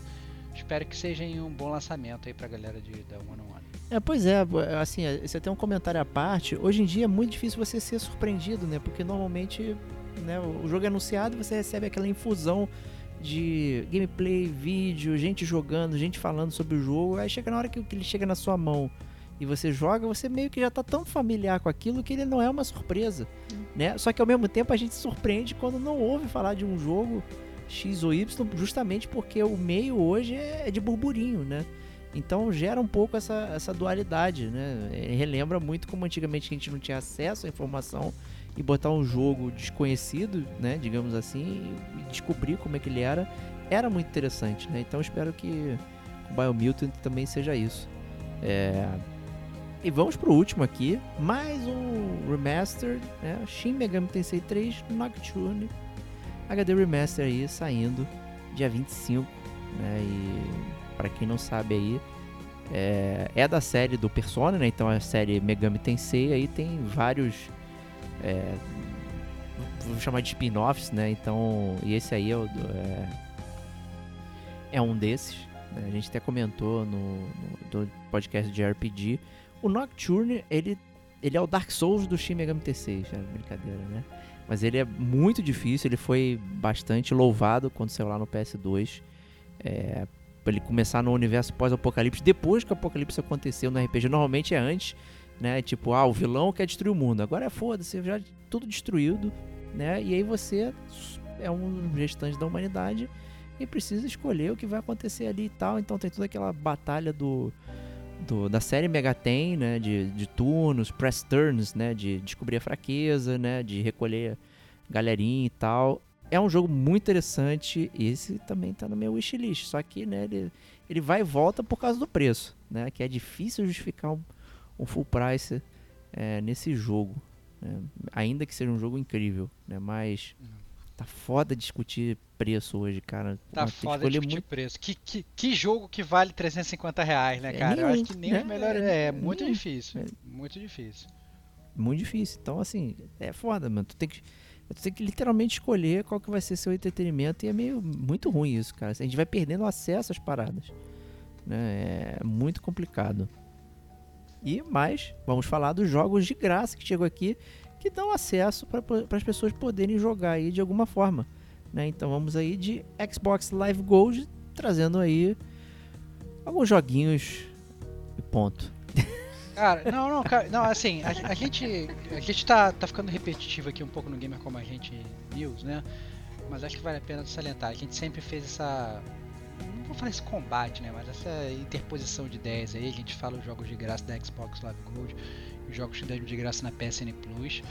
Mas, e a gente, na verdade, recentemente a PSN Plus tem estado muito melhor, mas principalmente porque, na verdade, a grande plataforma de jogos de graça não é mais a Xbox Live Gold da Microsoft, né? É a Game Pass. Então, é, e aí né, a Game Pass, desculpa, ela dá um banho na PSN Plus em termos de jogos, ofertas, Né? Então a gente fala que os jogos da Live Gold que estão saindo no mês, mas a grande verdade é que se a gente for parar para falar os jogos da Game Pass, cara, vai, vai faltar, vai ter que ser só um podcast provavelmente de news só para falar disso. Então, na verdade, a, se você tem é, Microsoft, vá para Game Pass que todo mês tem jogo muito bom. Mas a Live Gold ela trouxe aí quatro joguinhos, né? Armelo, Dungeons 3, Lego Batman e Trópico 4, né? Os dois últimos Lego Batman e Trópico 4 são jogos mais bem antigos, né? Já desde a época lá do 360 eles já existiam. Então, se você não jogou, vai ter oportunidade de jogar. O Armelo é, é um jogo de, de, de, batalha hexagonal, assim, isométrico. Me pareceu até bem bonito. Não conhecia. É, mas se eu tivesse um, Xbox, eu até pensaria em baixar para jogar, porque eu achei as Olha imagens aí, bonitas. Vai, achei, achei as imagens bonitas, né, cara? Não tô fazendo propaganda do jogo pra falar, ah, o Stevox recomendou. Eu tô literalmente fazendo o Diego e olhando fotos e falando, olha, a, olha eu achei só, a imagem cara. legal.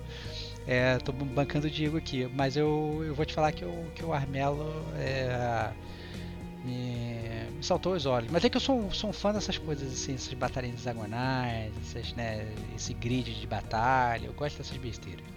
É, eu até lembrei que o meu Xbox, meu segundo Xbox, né, saudoso, era do Lego Batman. Eu, eu fui com, com você, Stevox, no, no camelódromo. Verdade. É adquiri verdade. esse Xbox 360, era a versão preta dele. É, e também ele. Esse, esse sim é, funcionou. Né? Acho que foi porque eu fui pro Stevox. Né? Então esse não teve três luzes é vermelhas, é não foi banido. Óbvio, cara. Eu, falei, eu, eu, eu falei pro, pro cara lá do Camelo, ó, sem pirataria, cara. Sem Vamos fazer a parada correta aqui, cara. Mesmo. Quero que meu amigo. Foi isso mesmo. Pois é, cara, assim, ó, quero que meu amigo ele consiga jogar a parada de verdade. Não vai meter, não vai abrir a porra do videogame e meter o teu dedo sujo lá dentro, não, cara. Aí o cara pegou o Xbox lacradinho, o Diego jogou, foi feliz, a gente né, aflorou a nossa amizade, cara. Foi bom pra caramba. Muito bom, cara. Mas dá para entender porque que eles mantêm a Xbox Live Gold, porque muita gente tem o Xbox 360, né? Então, é. pro Xbox 360 não tem Game Pass, né? Então, ainda assim, é uma forma da galera que está pagando usufruir de alguma coisa ali, mesmo que sejam esses jogos mais antigos aí. É um serviço muito longevo, né? Já saiu muito, muita coisa, né? Fica, não pode repetir, né? Então chega uma hora que né, entra na xepa, digamos assim, né? E vamos para PSN Plus, chegando aí, talvez no, no mês controverso. É, a, a PSN Plus ela traz, na verdade, é, três jogos curiosos, eu diria, né? o, o digamos, o mais conhecido de cara, talvez pelo nome da franquia, é o Battlefield 5. Inclusive, tem podcast do Gamer Como a Gente sobre Battlefield 5, o podcast número 72 do Gamer Como a Gente. Então, se vocês quiserem saber aí o que, que a gente pensa sobre Battlefield 5 em profusão, tem um podcast aí de mais de uma hora e meia para vocês escutarem. Mentira, mais de uma hora e meia não, uma hora e 18 minutos para ser bem correto. Fica preso na é... tela de é. load se você tenta ouvir. É, vocês vão ver toda, vocês vão ter toda a minha tela, ver toda a minha frustração com o multiplayer do jogo. a gente fala também do single player do jogo que é até é até digno de dar uma jogada. Acho que vale a pena. É... E é, digamos aí, o jogo, o jogo talvez mais famoso. Outro jogo que, que também corre por fora por essa disputa ser mais famoso, mas obviamente não é tão famoso por conta de franquia, é o Stranded Deep. O Stranded Deep é um jogo que ele ficou muito famoso porque ele foi dado de graça no lançamento. E aí ele virou meio que febre de youtuber. Então até tipo Felipe Neto tava jogando Stranded Deep e tal. Um jogo que você começa numa jangadinha, né? E é o jogo do náufrago, né? O jogo da bola de vôlei Wilson, o jogo do Tom Hanks. Então você é um náufrago, você tem que sobreviver, você monta sua jangada, você cai na ilha, depois você consome os recursos daquela ilha, você pega sua jangada de novo, vai para outra ilha e vai sobrevivendo né? E, e, o jogo é essencialmente sobre isso, é um survival autêntico, né? E esses jogos eles podem ser baixados aí tanto no PS4 quanto no PS5. Mas o, tem um jogo, obviamente agora a Sony está fazendo muito com isso, está lançando sempre um jogo que é exclusivo do PS5 e esse é o Wreckfest, né, Kate? Isso, Wreckfest. Inclusive para quem tem Xbox ele está no Game Pass. É... Olha aí. olha aí, olha aí. Eu, eu assim, eu não pesquisei gameplay, eu olhei mais ou menos é, como que ele funciona e eu achei ele muito parecido com o Dirt 5. Com a... Eu joguei o Dirt 5 quando ele ficou disponível no final de semana de graça tal. Joguei, gostei. Eu me surpreendi muito positivamente com o Dirt 5. Eu gostei do sistema, porque assim, é uma corrida que se você perder não tem problema, sabe? É, então você tá lá mais pela, pela graça de estar tá correndo, ah, é bonito, ah, é, a música é legal, e você fica só curtindo o mesmo jogo. Então eu gostei bastante da proposta do Dirt 5, tem muitas pistas, algumas se repetem, assim, aí é, é noite, dia, chovendo, num, ou, ou só tempestade de areia, no gelo. Então o que muda é mais os ambientes. E o que eu senti nesse Wreckfest é mais ou menos isso. Muito parecido com o Dirt 5. E, e assim, é tipo uma corrida sem regras no. no o Wreckfest. Ah, Wreckfest. Então, quem, então quem, quem, quem for gamer das antigas vai entender quando eu vou falar que o Wreckfest é o Destruction Derby dos dias de hoje. Né? O Pô, Wreckfest, aí você sim, tem. hein? Você tem o modo corrida, né, que você corre normal e tal, mas o, o ponto do Wreckfest é que ele é aquela corrida de destruição. Então tem inclusive aquelas arenas que o seu objetivo é, é fazer um bate-bate da vida real, né? Quem não sei nem se existe bate-bate ainda em parque. Existe, diversão existe, pô. Hoje em dia, né? Então assim, é você pegar o seu carro e explodir os carros dos, do- dos inimigos. Então você tem a, a- a corrida tradicional, né? Com muita diversão, mas você tem essa, essa parte de arena que você pega e você destrói todo mundo. Então, quem é gamer das antigas e já jogou Destruction Derby vai saber exatamente o que eu tô falando. O Wreckfest é muito, muito, muito similar. Existe uma tendência da, da Sony estar sempre colocando algum jogo que você possa jogar de forma multiplayer todo mês. Eu acho que sim, cara. Eu eh, acho que essa tendência. É aí que tá, cara. Eu acho que, mais uma vez, eles estão sendo espertos nesse ponto. Eles estão perdendo, obviamente, de, la- de lavada pra Game Pass. Mas quando você é, põe um jogo multiplayer de graça, vocês. Ninguém joga multiplayer sozinho, obviamente, né? Então. é, e você acaba, na verdade, chamando teu amiguinho pra jogar. Né? E aí você, olha só que jogo legal que eu tô jogando. Você convence teu amiguinho a jogar, né? Se bobear, ele convence teu amiguinho a jogar, a pegar o console pra jogar aquele jogo com você. Assinar a você PSN vai- Plus, que talvez não tenha, Assa- né? a Seara PSN Plus só para jogar com você, né? E aí você vai criando aquela comunidade. Aí, o, o- como a gente já sabe que a fanbase da Sony, né, em termos de consoles vendidos por conta do PS4 estava maior que do Xbox, eles acabam tent- con- tentando reter o cliente. Eu acho que a estratégia é essa, né? O cara vai falar assim, pô, já tô aqui, já tô jogando multiplayer com meu amigo aqui no PS4, no PS5 e tal, não sei o que lá. Por que, que eu vou migrar, né? Óbvio que é, a Game Pass pode ser um grande fator para fazer você mudar. Eu diria que, que, que é bem louvável você mudar de console por causa da Game Pass. Mas, mas talvez a estratégia da Sony seja essa, né, cara? Vou lançar multiplayer aí pra galera ficar jogando e, e não migrar de para outro console. Justíssimo.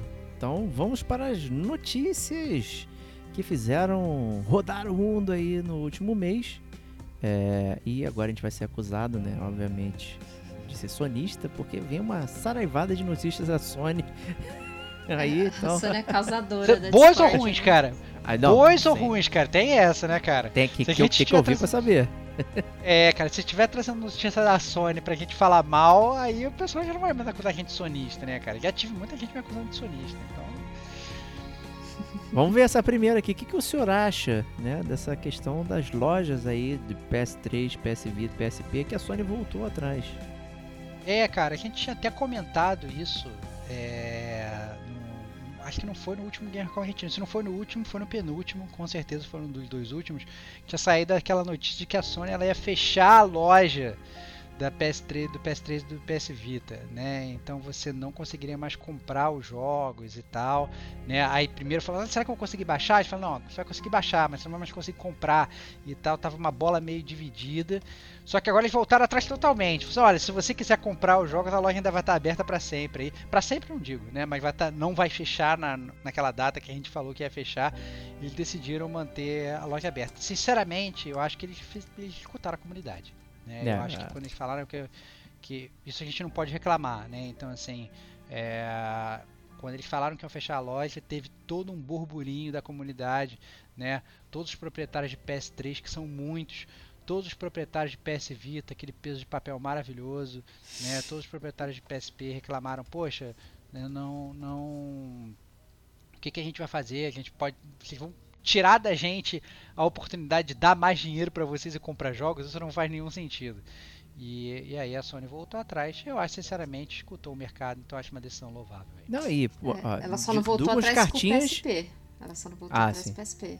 É, é, é que o PSP convenhamos também, né? Já- É já Ele roda no tivesse uma- Vita, né? Os jogos do PSP, então você não precisa. É, né?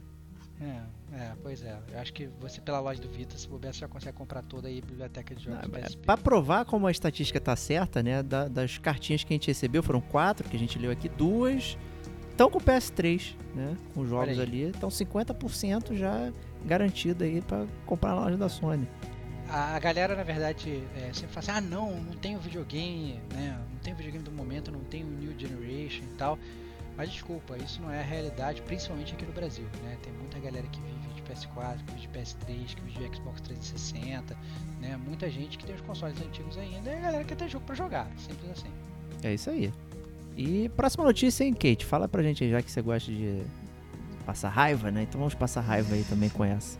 Bom, puxando o que a gente tá falando aí de fechar loja e tudo mais, teve um, surgiu aí um- um- uma notícia de que um usuário de PlayStation 4 ele foi testar é, tirar a bateria do relógio interno do console do PlayStation 4, que não sei se os ouvintes sabem disso, mas todo console tem um relógio interno.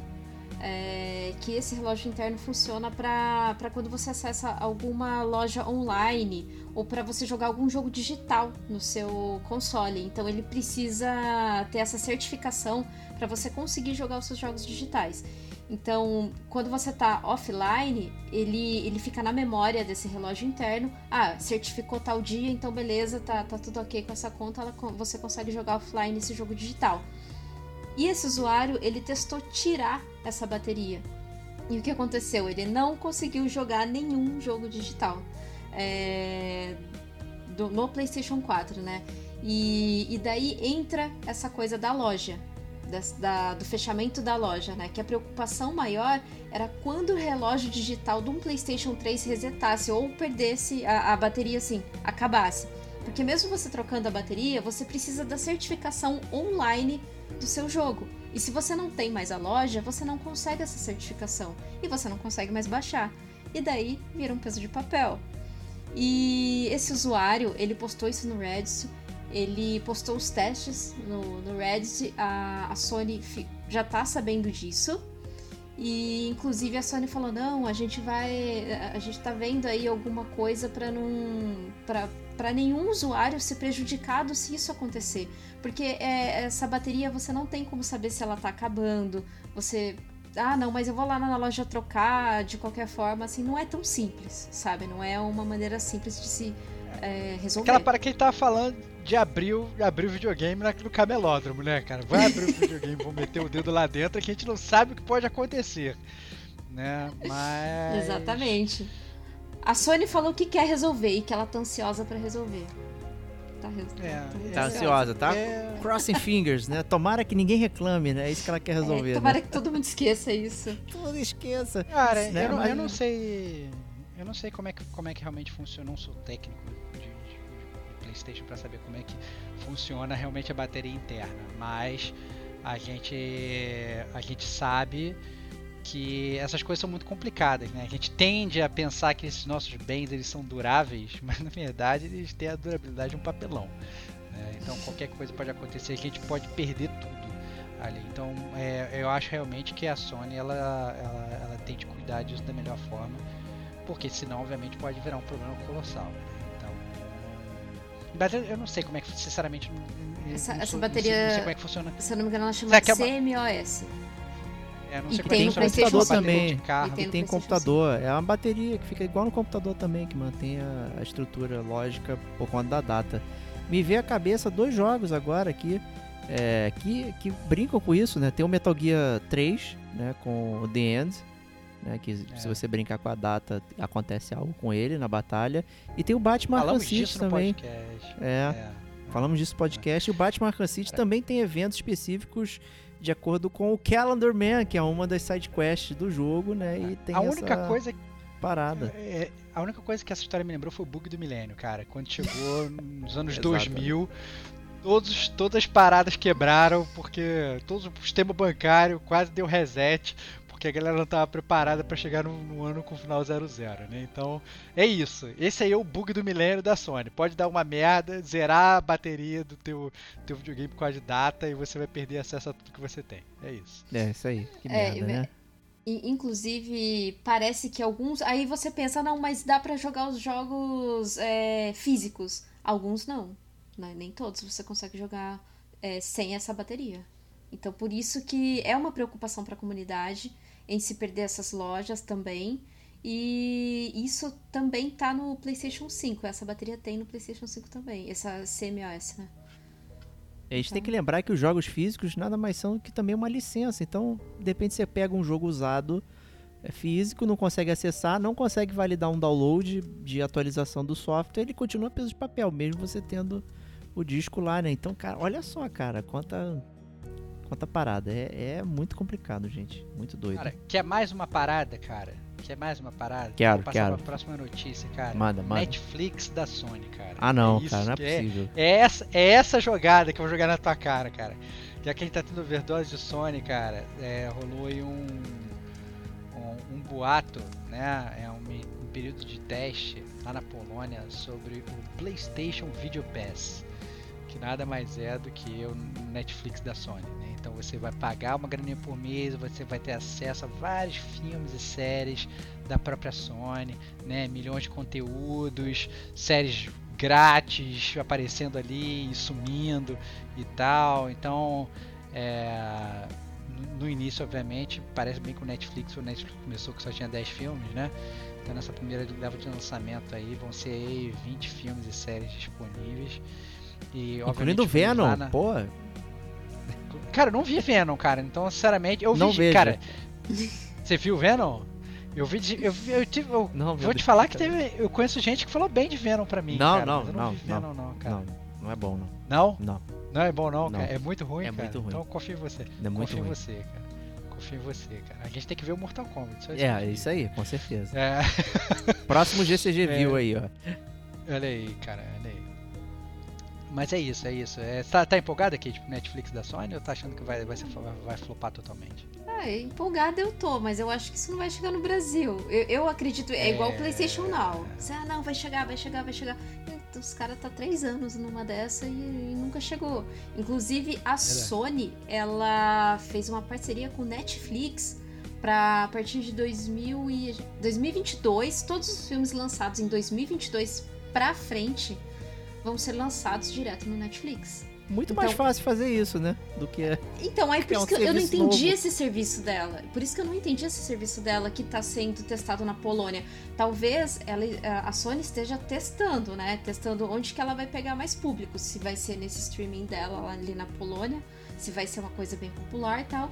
Ou se ela, né, fechando esse acordo com o Netflix. Mas parece que com o Netflix são alguns filmes, não são todos. Inclusive, acho que Uncharted deve estar no meio desse, desses Eu acho filmes. que bateu, bateu o desespero na Sony aí. Ela tá, tá meio desesperada aí, cara, com a Microsoft. O que, que eu posso dar mais de serviço? né? Vou, vou, criar um PES só meu. Já que eu não posso criar o Game Pass, vou criar o Video Pass. Sei lá, cara. vou criar algo tá que tem todo quanto é buraco, né? Tem Paramount, é... Disney, não sei o que. Agora vai ter o da Sony.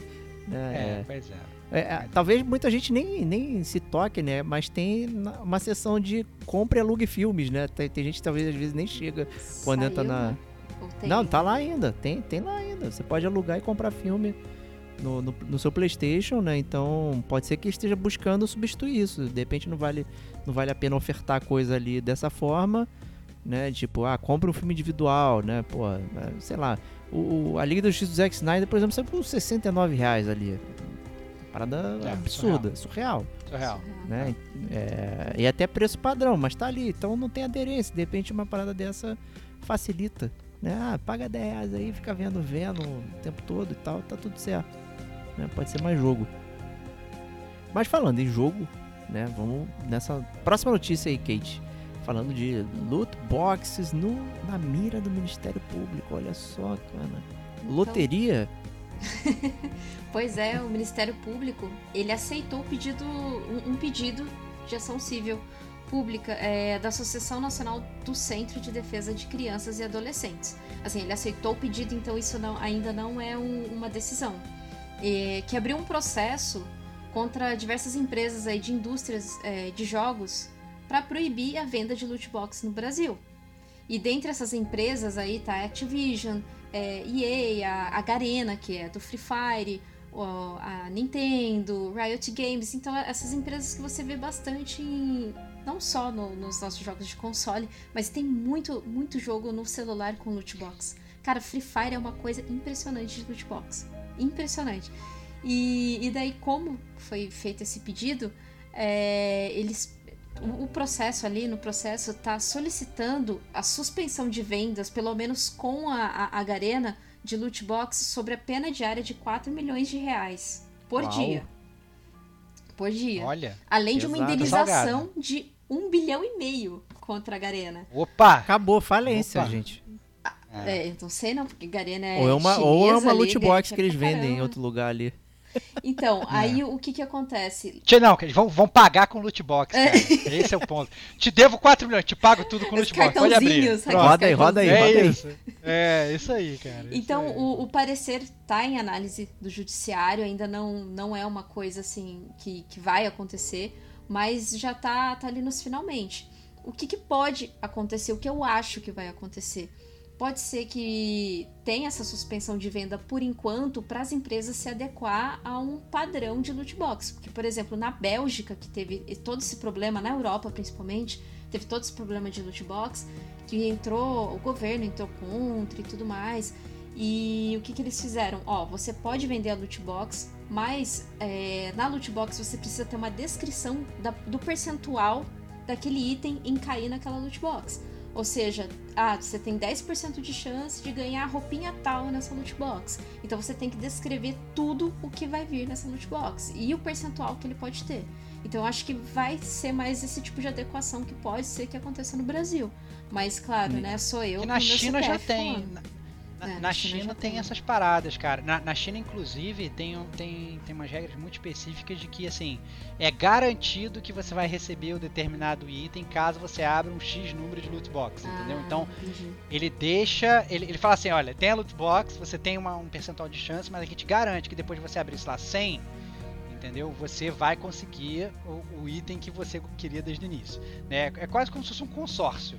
Né? Então, assim, você pode ser premiado antes ou não, né? Então, é tipo a raspadinha, é, né? Você, ó, da, de mil raspadinhas, 100 são premiadas. Hum. Né? Então, se você comprar as mil, você vai ganhar 100. Né? Eu acho que falta. A, a, loteria no Rio de Janeiro vem isso, as estatísticas atrás do bloqueio e tal ali. Como é que você vai ganhar? Talvez falte realmente essa transparência. Mas venhamos e convenhamos, né? É, o jogo é uma parte natural aí da nossa sociedade, né? E e, na boa, eu acho que o papel do pai, da mãe, é realmente estar tá de olho nessas paradas. Tem que vir um alerta e, e, e, você gerenciar isso, né? É depois eu reclamar, ah, gastaram, meu filho gastou um milhão de reais em loot box e só veio uma cueca.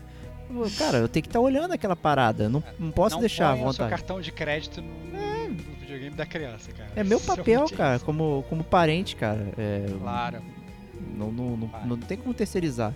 Né? E tem adulto jogando Free Fire. E se o cara quer rasgar o dinheiro dele com, com loot box, foda-se. Ele gasta com, com Mega Sena. Em outros países ele gasta com cassino, é. né? Com slots, com não sei o quê.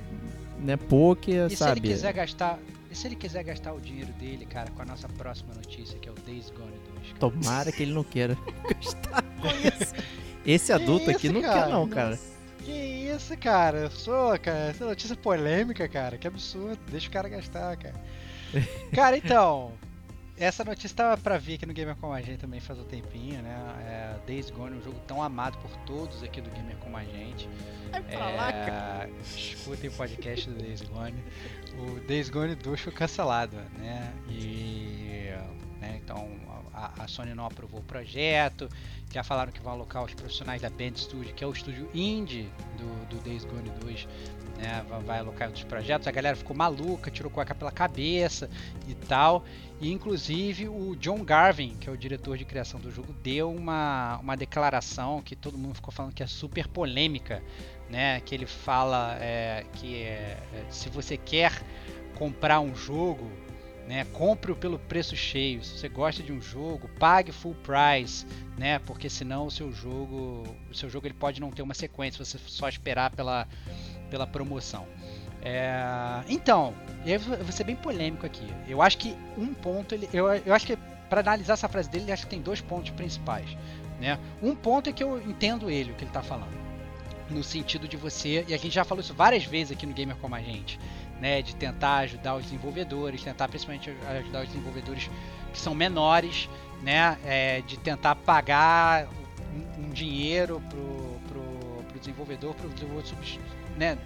sobreviver, né? E para aquele jogo ter algum tipo de valor, né? É, eu acho isso bastante válido e eu acho que é nessa linha que, que, que vai o pensamento dele. Então eu entendo, né? O, o reverso disso é que hoje um jogo ele não custa tão barato quanto ele custava há três anos atrás. Né? Eu acho que qualquer jogo hoje indie que está lançando está lançando por 150 reais. Também por conta da moeda do nosso país. Então aí a gente já começa a torcer, torcer um pouco o nariz. Né? Eu, inclusive, eu tô com esse lema recentemente: pô, só vou comprar jogo quando tiver muito barato, perto de zero reais. O pessoal do Gamer como a gente até briga comigo. Então eu entendo. É, acaba sendo um pouco difícil. Você quer ajudar, mas ao mesmo tempo você comprar no full price, você vai ter que, porra, gastar todas as suas economias para comprar um jogo. Aí é foda, né? Mas eu acho é, e aí eu queria saber até a opinião do Diego, que eu acho que ele vai concordar comigo, que eu acho que a alfinetada dele talvez seja um pouco mais funda, que a galera não percebe.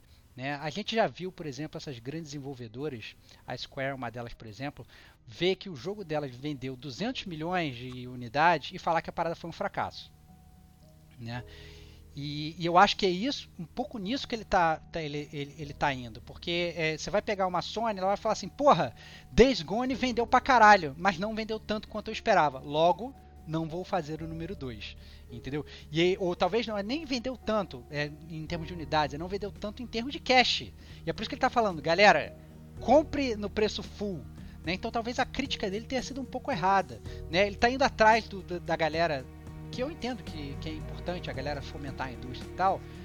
Mas a crítica dele talvez não devesse ser direcionada à galera que não comprou o jogo dele do full price. A talvez a crítica dele teria que ser direcionada à própria Sony. Tipo, cara, para de basear também todas as suas métricas apenas na grana que você está desenvolvendo o jogo, que você está vendendo o jogo, porque talvez a métrica não seja só essa, né? E, mas talvez ele tenha falado isso de, um, de uma linha torta aí. O que, que você achou, Diego? Eu, eu, eu, quando você tava falando, eu tava pensando exatamente nisso é, com respeito ao Tomb Raider.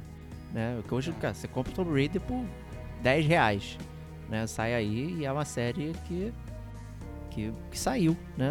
A, a Square Enix reclamou do primeiro, lá no que saiu, vendeu 6 milhões, o que é coisa. A Capcom tá soltando rojão quando o Monster Hunter vende 8 né? É, o Resident Evil e tal. E a Square Enix está reclamando quando sai 6 do Tomb Raider original na época, né? Que ele certamente vendeu muito mais do que isso. Né? Então a métrica é muito difusa, né? Obviamente tem o appeal da série, uma série de coisas. Né? É, não vou nem ficar aqui sacaneando o Days Gone nem nada com respeito a isso. Mas ele, eu, eu acho que ele está baseado bastante nessa parada de, de expectativa do, da pessoa, porque convenhamos ali que é a Sony que está mandando, né? Então falar, ah, o Days Gone é indie, não sei o que, cara, tinha um estúdio, né? Uma publisher gigantesca que era a Sony mandando ele fazer aquele jogo. Então, em tese, ela pode mandar você fazer qualquer coisa, né? Você está sob o dinheiro é, daquela empresa e aí você perde muitas suas escolhas. Inclusive, talvez o jogo seja daquela forma, porque a Sony queria fazer, queria que fosse algo daquela forma, né? Ah, tem muito jogo no mercado aí de mundo aberto, sei que, pô, joga aí, faz essa parada. Talvez ele pudesse ser outra coisa se ficasse de uma forma reduzida. Né? Olha eu elogiando Days Gone de alguma forma aqui, que loucura. é, né? é óbvio que você tá, cara. Porém, cara, eu sei que na sua alma você ama Days Gone. Não, cara. não amo, não é amo, não amo. É, mas eu tenho. Meu, minha opinião sobre essa questão do preço é estranha. Eu digo isso, por quê? Se você compra direto digital, quem toma conta desse preço é a Sony, né? Então, é, quem, quem, quem deu dinheiro pro estúdio é a Sony. Então ela decide quanto que vai custar essa merda. Se é 60, se é 70, ela sabe quanto que vale aquela bosta. Então ele não pode me culpar por eu esperar uma promoção, porque a promoção nem sempre tem a ver com decréscimo de valor e tal. Tem uma série de fatores que influenciam a promoção. Né? E se você vai comprar uma versão física do jogo, quem decidiu o preço original foi o revendedor que comprou é, da loja da, da, da Sony, da distribuidora. Né? Então ele também pagou um valor lá. E se a Sony vendeu mais barato, talvez ela repasse o preço para você, talvez não, né? E aí fica aquela parada. Então às vezes eu, eu sinto que, não, cara, eu comprar o, o, preço cheio, não sei se eu tô ajudando exatamente uh, o, o, cara grande, né? Aí eu não, não, não, não tenho essa sensação.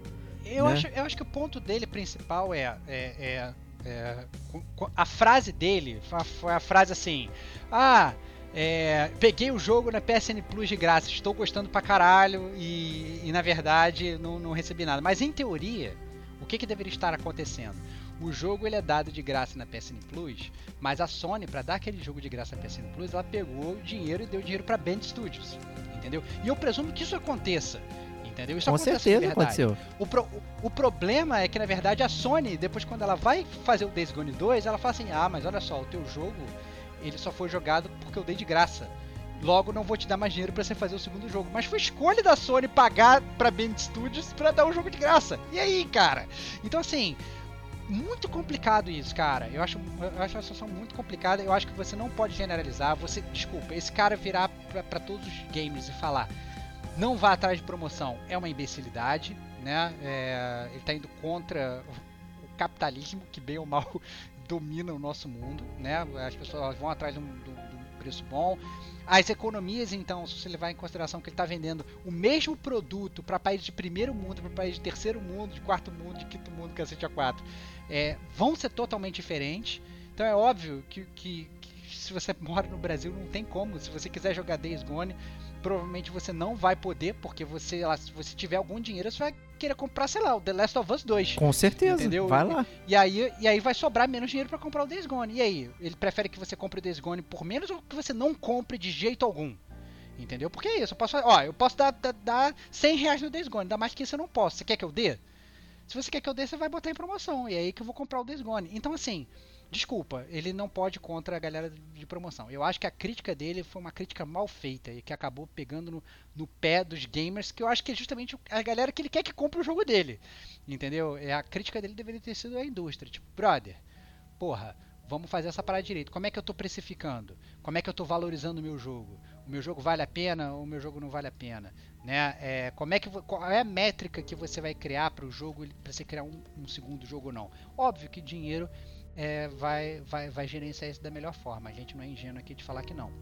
É isso que vai ditar a parada. Mas como você vai ditar essa parada? Por que, que é, foi o que o Diego falou? Por que, que um jogo que vende 8 milhões é um grande hit e um jogo que vende 6 milhões é um grande fracasso? Né? Então, acho que aí essas empresas grandes elas têm que botar um pouco o pé no frio e julgar melhor. É, pois é, cara, isso que é, esse é um assunto bem controverso, pô, e sair de graça, cara. Pô, tipo o Rocket League que a gente mencionou mesmo, um mega sucesso, cara. No lançamento saiu de graça e tá aí, mega sucesso. O Fall Guys, mega sucesso. Tá lá também, saiu de graça, a galera pegou. Porra, aí tem DLC, capitaliza de outra forma, sabe? É, é, é, o jogo sair ali de graça, entre aspas, a empresa recebeu um cash, né? Então é é muito, muito, realmente concordo com você, é muito estranha essa afirmação que ele botou o ônus todo em cima de mim, cara. Eu tô competindo, mano. Você tá competindo. Eu vou comprar 10 gols, não é só vou, vou comprar não sei o que, não sei o que. Eu só tenho uma carteira, meu amigo. Né? Então faça um jogo que, que aparenta, aparenta ser mais atraente. Eu acho que a culpa dele não ser atraente de forma geral, acho que é culpa da sua mãe lá, sua mãe Sony, que forçou a barra para fazer um jogo desse, mais genérico, para ver se pegava justamente uma massa, né? Uma massa que gosta de ficar procurando coisa no mapa, mapa grande, não sei o que, e acabou que não teve essa aderência toda. Né? Se você comparar ele com outros exclusivos do PlayStation ali e tudo mais, é, eles têm uma certa assinatura, né? E o Days Gone ele tentou ser mais Ubisoft, digamos assim, né? Tu não vê o Ubisoft reclamando aí, todo ano sai a mesma coisa. Sai o Splinter Cell, Ghost Recon, sai não sei o que, sai Rainbow Six, sai Assassin's Creed e tal. E todos eles têm aquela mesma cara, mundo aberto, sei que, blá blá blá, e tá vendendo, né? E não é um fracasso. Então acho que rolou desgosto ali de o cara matar o filho dele ali e tal. E né, e não tá recebendo suporte por isso, e a culpa não é minha, cara. Eu, eu infelizmente paguei pelo seu jogo. Né? Eu e Vox aqui, a gente achou uma cópia né, pra poder jogar. Né? E a outra foi gentilmente cedida pela PlayStation Brasil. Blá, blá, blá, é isso aí, você já é. sabe dessa história. mas também, então... é, eu acho que tem que se considerar também quando você fecha essa. Não parceria, mas a Band Studios aí foi, foi bancada pela Sony. A Sony ela tem, ela tem metas de vendas muito altas. E ele tem que ter noção disso. Se a Sony deu uma meta muito alta, o problema não é de quem tá comprando. Sabe? Então, assim, é... ah, eu não consegui fazer o Days Gone 2 porque vocês tinham que ter comprado o jogo. Sim, não. Claro que não. Se a Sony tem uma meta tão alta, o problema não é a pessoa que está comprando. Assim, nunca será. É, é, que, é você querer arrastar o problema para assim, nunca, nunca é culpa da, da, da própria produtora, né? Eu achei, nossa, isso um comentário de extremo mau gosto, extremo mau gosto, assim como o Days Gone também. É, você Mas, tocou assim... num ponto... oh, que ataque gratuito, Obrigado. cara. Aí, aí, escutem o podcast do Days Gone. Ah, escutem. Entendeu? No Days Gone não foi dois contra um, foi dois contra dois. Foi uma, foi uma, foi uma ótima briga em que, obviamente, quem saiu vencedor no final foram os ouvintes. Escutem podcast. Exatamente. É, mas o, isso que a Kate falou é interessante, né, para terminar o assunto aqui, que tem muita empresa também que associa ao Metacritic, né? Às vezes nem é a venda, mas ao Metacritic. Então se o Metacritic foi 70 e vendeu uma porrada, seu jogo foi um flop, aí tu fica, meu Deus, cara, vendeu muito. Como é que é um flop? Né, sabe? E aí as pessoas são remuneradas com base no Metacritic também. Então, se o seu jogo não chegar a ter 70, tu não ganha bônus. Como assim? Eu fiquei meses, anos trabalhando em hora extra, né? Porra, sabe? São. É, é, é foda, é uma indústria complicada. E vamos para a próxima notícia aí, Kate. Notícias boas da Microsoft. Notícias boas, porque agora a, a Microsoft anunciou que alguns jogos é, de graça e online eles não vão precisar mais de Live Gold. Alguns dos principais jogos aí é o Fortnite, Apex Legends e Call of Duty Warzone. É, são esses jogos mais principais, mas tem uma lista aí de vários outros jogos que não vão precisar mais da assinatura. Aí quem tiver é, Rocket League, então assim quem tiver interessado é só dar um Googlezinho assim bem bem esperto que você vai ver que não você não precisa mais ficar pagando aquele serviço é, por mês. Muito é. embora hoje o pessoal tem live, né? Porque tem a Game Pass Ultimate, mas depende muito também, né? É, eu acho sinceramente mais uma de 3 milhões de bolas dentro que a Microsoft já está dando, né? Então a gente sabe que muita gente assinava só a Gold. Imagina cara que não tem dinheiro para assinar pacote da Game Pass, então ele assinava só a Gold para poder jogar online. Agora vão ter vários jogos que ele vai conseguir jogar online sem sem ter a Gold. Então mais uma vez vai sobrar mais dinheiro para o gamer também comprar mais jogos. É, então a gente sempre falava disso, né? Que lá no início, inclusive a, a, a Sony ela pegou uma fatia muito grande do processo, do, do, do, ela, a Sony lá atrás no início ela pegou uma fatia muito grande do mercado, porque é, você conseguia jogar online sem pagar o serviço da PSN, né? Você conseguia jogar de graça, enquanto a da Microsoft era pago. E aí agora parece que o jogo virou, né? Porque agora todo, a gente ficou aí jogando nessa época em que as duas tinham que pagar e agora a Microsoft fala, ó, oh, não, ó, já tem alguns jogos que você pode jogar de graça e tal, você não vai precisar mais pagar online. Então, muito legal isso e ver essa reviravolta aí que a Microsoft está jogando de novo. Era um assunto controverso, inclusive, porque na época você, se você quer ver o Netflix, né, por exemplo, no seu Xbox 360 lá atrás, você também tinha que pagar pela Gold. Né? Então era um, era um portão, né, para você, digamos, ver o mundo lá fora, né? Era muito estranho o jeito que eles faziam isso, mas é, funcionou, as pessoas não reclamavam, elas simplesmente assinavam e isso aí é usufruindo, né? Depois que a gente foi recebendo muitos, muitos serviços, comparando com o concorrente, como o Stevox falou, pô, chegou o PS3, você podia jogar online, né, sem, sem nada, podia ver o Netflix sem nada. Né? Aí virou o PS4, aí todo mundo estranhou, pá, agora eu tenho que ter o a Plus para jogar online, né? Então teve uma reversão ali. É, e acho que as pessoas vão se pautando dessa forma. E é isso aí. Então vamos para a próxima notícia aqui, né? Eita, essa. Mais uma de indústria, hein, Kate? Mais uma de indústria. E adivinha? Cyberpunk, Cyberbug, Cyberbônus. Olha aí, cara. Bom, segundo uma reportagem da Bloomberg, sempre ela ali, porque agora o nosso queridíssimo Jason tá lá, né? Jason Schreier. é, a CD Projekt Red anunciou um aumento de bônus que eles já, já iam dar, né? Depois das vendas do jogo e tudo mais É, eles haviam prometido isso, porque tinha saído toda aquela notícia de crunch e tal. Não, mas a gente vai dar um bônus aqui pra galera, fiquem tranquilos. A galera tá morrendo, mas a gente vai dar um bônus, não tem problema. E ao todo, o bônus é, que será dado assim a quatro, quatro membros do conselho executivo, ou seja, o alto escalão, será de 28 milhões de dólares.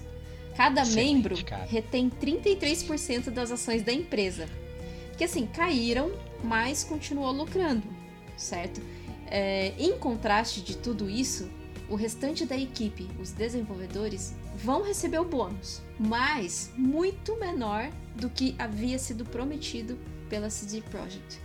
É, ou seja, assim, o conselho executivo não vai receber o bônus que foi prometido. Agora a galera do desenvolvimento lá, então, né, gente, ó, vocês vão receber o bônus, mas vai ser bem menor do que a gente havia prometido para vocês. Sabe? Então, é zoado, é uma coisa muito zoada, porque pensa no, no quanto as pessoas que desenvolveram, desenvolveram ficaram tantos anos desenvolvendo isso, esse inferno que deve ter sido, é, esperando que pelo menos ganhasse né, esse bônus e veio esse banho de água fria, né? E o Então, jogo foi taxado assim- de flop, né? Inclusive. In- né? Inclusive, Cara, é- sim. E tá menos de 50 Assim, reais se- agora, né? Assim, se- sendo bem sincero, assim, que os grandes executivos vão ganhar um bônus milionário que os peões vão ganhar um tapinha nas costas, a gente já sabe porque isso não é novidade na, na CD Projekt Red, nas empresas que existem por aí, a gente já sabe como essa jogada funciona, né? Quem tá lá, no- lá no alto sempre ganha mais e é assim que é, que, que é a pirâmide da parada. Eu acho que o ponto focal foi essa parada que o Diego falou. O jogo ele foi considerado um flop para todo mundo. Hoje, se você quiser comprar, por exemplo, lá na, na loja da Sony, você nem tem disponível na loja online, você tem que ir para uma mídia física. Né? O jogo tá cheio de bug até hoje. No último Gamer Como a Gente News, a gente tava falando sobre os bugs que ia lançar atualização aqui para tentar melhorar o jogo. Então o jogo ainda tá bugado pra caceta, entendeu? E aí os caras que, obviamente, a empresa, ainda assim com todos os problemas, encheu o cu de grana. E aí vai pegar esse cu de grana, ao invés de, sei lá, reinvestir nas pessoas, entendeu? Para as pessoas elas terem mais qualidade de trabalho, para você ter uma equipe maior, para não ter mais problema de bug, ao invés de reinvestir no próprio jogo, para melhorar o jogo, que na verdade uma galera, a galera que comprou, que deu esse dinheiro para eles, tá puta com eles, né? Então ao invés de você pegar esse dinheiro e você reinvestir para melhorar a qualidade do jogo Cacete A4, não, o cara vai investir esse dinheiro na casa de praia dos grandes executivos, né?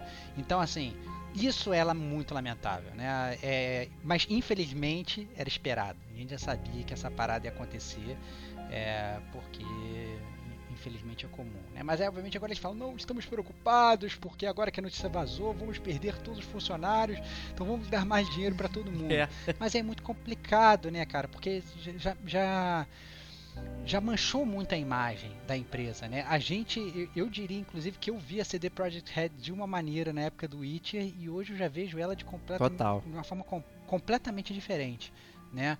O que é muito triste, né? O que é muito triste. A gente já sabia que era uma corporação, a corporação visa lucro, etc, etc.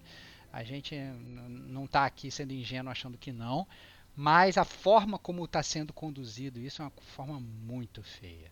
Né? Então, é, a CD Projekt Red, Projekt Red, ela podia, ok, tá pagando os bônus milionários como ela já iria pagar e como é, é de praxe da, da indústria de qualquer indústria. Mas, porra, pelo amor de Deus, remunera a galera que ralou aí, contrata mais equipe, entendeu? Pra, pra fazer um jogo bom, dá mais prazo pra galera, reinveste no próprio jogo pra tentar dar um pouco de volta pros gamers que injetaram dinheiro na empresa. Então, porra, né? é, eu acho que é só, só flop da CD Projekt Red esse ano. Muito ruim. E, e aí contrasta exatamente com a notícia do Days Gone, né? Tipo, Days Gone foi considerado flop, o investimento foi baixo, é, mas vendeu bem, pô. Na época que saiu, ele foi considerado um dos melhores exclusivos de venda. Na época, foi recorde de venda rápida, não sei o que. E não teve continuação, né? E o Cyberpunk aí, que, porra, deixou de ser vendido e ainda assim. Como assim, cara? Você, você premia o, o- executivo né, da empresa que. Cara, você capitaneou uma parada que não tá bem vista no mercado. Né? É o cara da Activision fazer isso. Né? Igualzinho. Prendeu lá a escola Activision de, de não sei o que. Então, lamentável aí essa, toda essa parada. E vamos continuar aqui pra terminar. Last of Us. E aí, Kate? E aí, de novo, a Bloomberg. É, são, são dois. São, são duas notícias aí do The Last of Us. Uh, novamente, uma, assim. Saiu aí esse rumor que uma versão do The Last of Us Remake, o The Last of Us 1, é, remake para PS5 estaria em desenvolvimento. É, lembrando que o 1 foi lançado em 2013 e depois foi lançado para PS4 também, né, com algumas melhorias aí. Hum, a, a Naughty Dog não confirmou nada do rumor, mas parece que o rumor aí é bem, bem, bem forte. Eu, particularmente, acho que não precisa. É, cara, isso que eu ia falar, assim, é, Last of Us é um jogo bom pra caralho, é um jogo bom pra caralho. Entendeu? Se você não jogou, você tem que jogar. Se você não jogou, você tem que jogar. Ele tá disponível para PS3 para você jogar? Tá. Para PS4 para você jogar? Tá. Para PS5 também. Você consegue jogar uma versão muito maneira do The Last of Us, inclusive você tem aquele PlayStation Plus Collection e tal, não sei o que, que vem com um jogo de graça para você jogar, e é a versão remaster cacete A4. Porra, Naughty Dog. Sabe? Olha que é uma empresa que eu gosto tanto da Naughty Dog. Caralho, pega essa equipe, investe numa outra parada. Ó, oh, ainda digo mais, não investe em Uncharted. Investe em outra parada nova, cara. Entendeu? Vai investir numa, numa, outra propriedade intelectual, entendeu? Vai, sabe? Porra, pra que, cara, ficar milcando, cara? Last of Us é maneiro, já milcou pra caralho, entendeu? A gente já sabe que isso vai continuar milcando a série, né? A gente vai em breve falar a próxima notícia. Mas, porra, pra que fazer mais um, mais um remake, cara? A gente ama a série e tal, é muito legal e tal, etc. Mas, porra, lança uma parada nova. Sim, por favor. E daí, Mas... falando em parada nova, falando em parada nova. Olha aí, olha aí, o... olha aí. Olha aí. O Druckmann, que é o produtor do The Last of Us, da série, disse que já fez um esboço de roteiro do The Last of Us 3, juntamente com a Hayley Gross, que também é roteirista do, do, do jogo. E foi num podcast que ele comentou isso, chamado Script Apart, é, que inclusive foi com ela também, né? Foi junto dela. E daí ele comentou, abre aspas, vou falar o que ele falou aqui. Escrevemos um esboço para uma história que não que não que não estamos fazendo, mas espero que um dia veja a luz do dia, que explora um pouco do que acontece depois do segundo jogo. Veremos, veremos. Jogos assim levam muito tempo para serem feitos. Pensei no 2 durante uns 7 anos, entre o lançamento do primeiro e o lançamento deste segundo. Você precisa ter certeza de que está animado com a ideia que teve e que parece desafiador. Tem que pagar o bônus dele. Eu acho que a carteira dele tá bem animada, é isso que eu ia falar. A carteira dele tá bem animada. Não sei se ele tá, mas a carteira dele tá bem animada. Cara, alguém tem dúvida que essa parada vai lançar? Alguém tem dúvida? Ninguém tem dúvida. É óbvio que vai lançar. Até o God of War que tinha acabado, fez um, dois, três. Acabou o God of War. De repente, God of War no, no, no, com, os Vikings, God of War com não sei o que. Cara, vende, a galera vai continuar Sim. lançando. Entendeu? É óbvio que vai ter Last of Us parte 3, é óbvio. Deixa os personagens aí em aberto. Tem muita história para contar, tem história no verso. Daqui a pouco vai ter spin-off de Last of Us, a gente já sabe. Vai ter a série, né, da HBO, não sei o que. É ah, é. óbvio é. que vai ter. Vai ter desenho, vai ter anime, vai ter bonequinho, vai ter collectible, vai ter cueca, vai ter calcinha, vai ter tudo Last of Us, a gente já sabe. Entendeu? É, vende e a galera compra. O que a gente advoga aqui é que, pra caralho, Last of Us, escutem o podcast Gamer com a gente sobre Last of Us Parte 2. A gente só fala bem do jogo, do, do caralho o jogo, entendeu? Mas porra, pelo amor de Deus, sabe? É, para de, de, de dar teaser. Coloca o seu planejamento, monta um planejamento maneiro, quer ficar pensando, fala, entendeu? Não precisa ficar fazendo esse teaser idiota, porque o, o, cara vira e fala, oh, já fiz o roteiro, olha só que maravilha. Ah, vai se Não roteiro porra nenhuma, entendeu? ele anotou num post-it é, tá colado cara, no computador dele. É, cara, ou, ou, fez ou não fez, ou tá planejando ou não tá planejando, entendeu? É, põe, põe a parada na mesa aí, entendeu? Comenta realmente que tem que comentar. Se não tem que comentar, pega o dinheiro, investe em outro projeto, entendeu? Esse tipo de teaser para mim é o pior teaser. Não, olha, já tem um roteiro aqui, mas vou pensar aqui mais alguns anos. Ah, vai se fuder, entendeu? Isso para mim é, é história para boi dormir. e com isso a gente se despede do GCG News do mês de maio com histórias para boi dormir. Então acompanha essa nova série que vai vai acontecer aí nos próximos GCG News. Mas Gamer Como a Gente volta semana que vem. Então, um grande abraço e até lá. Tchau, tchau.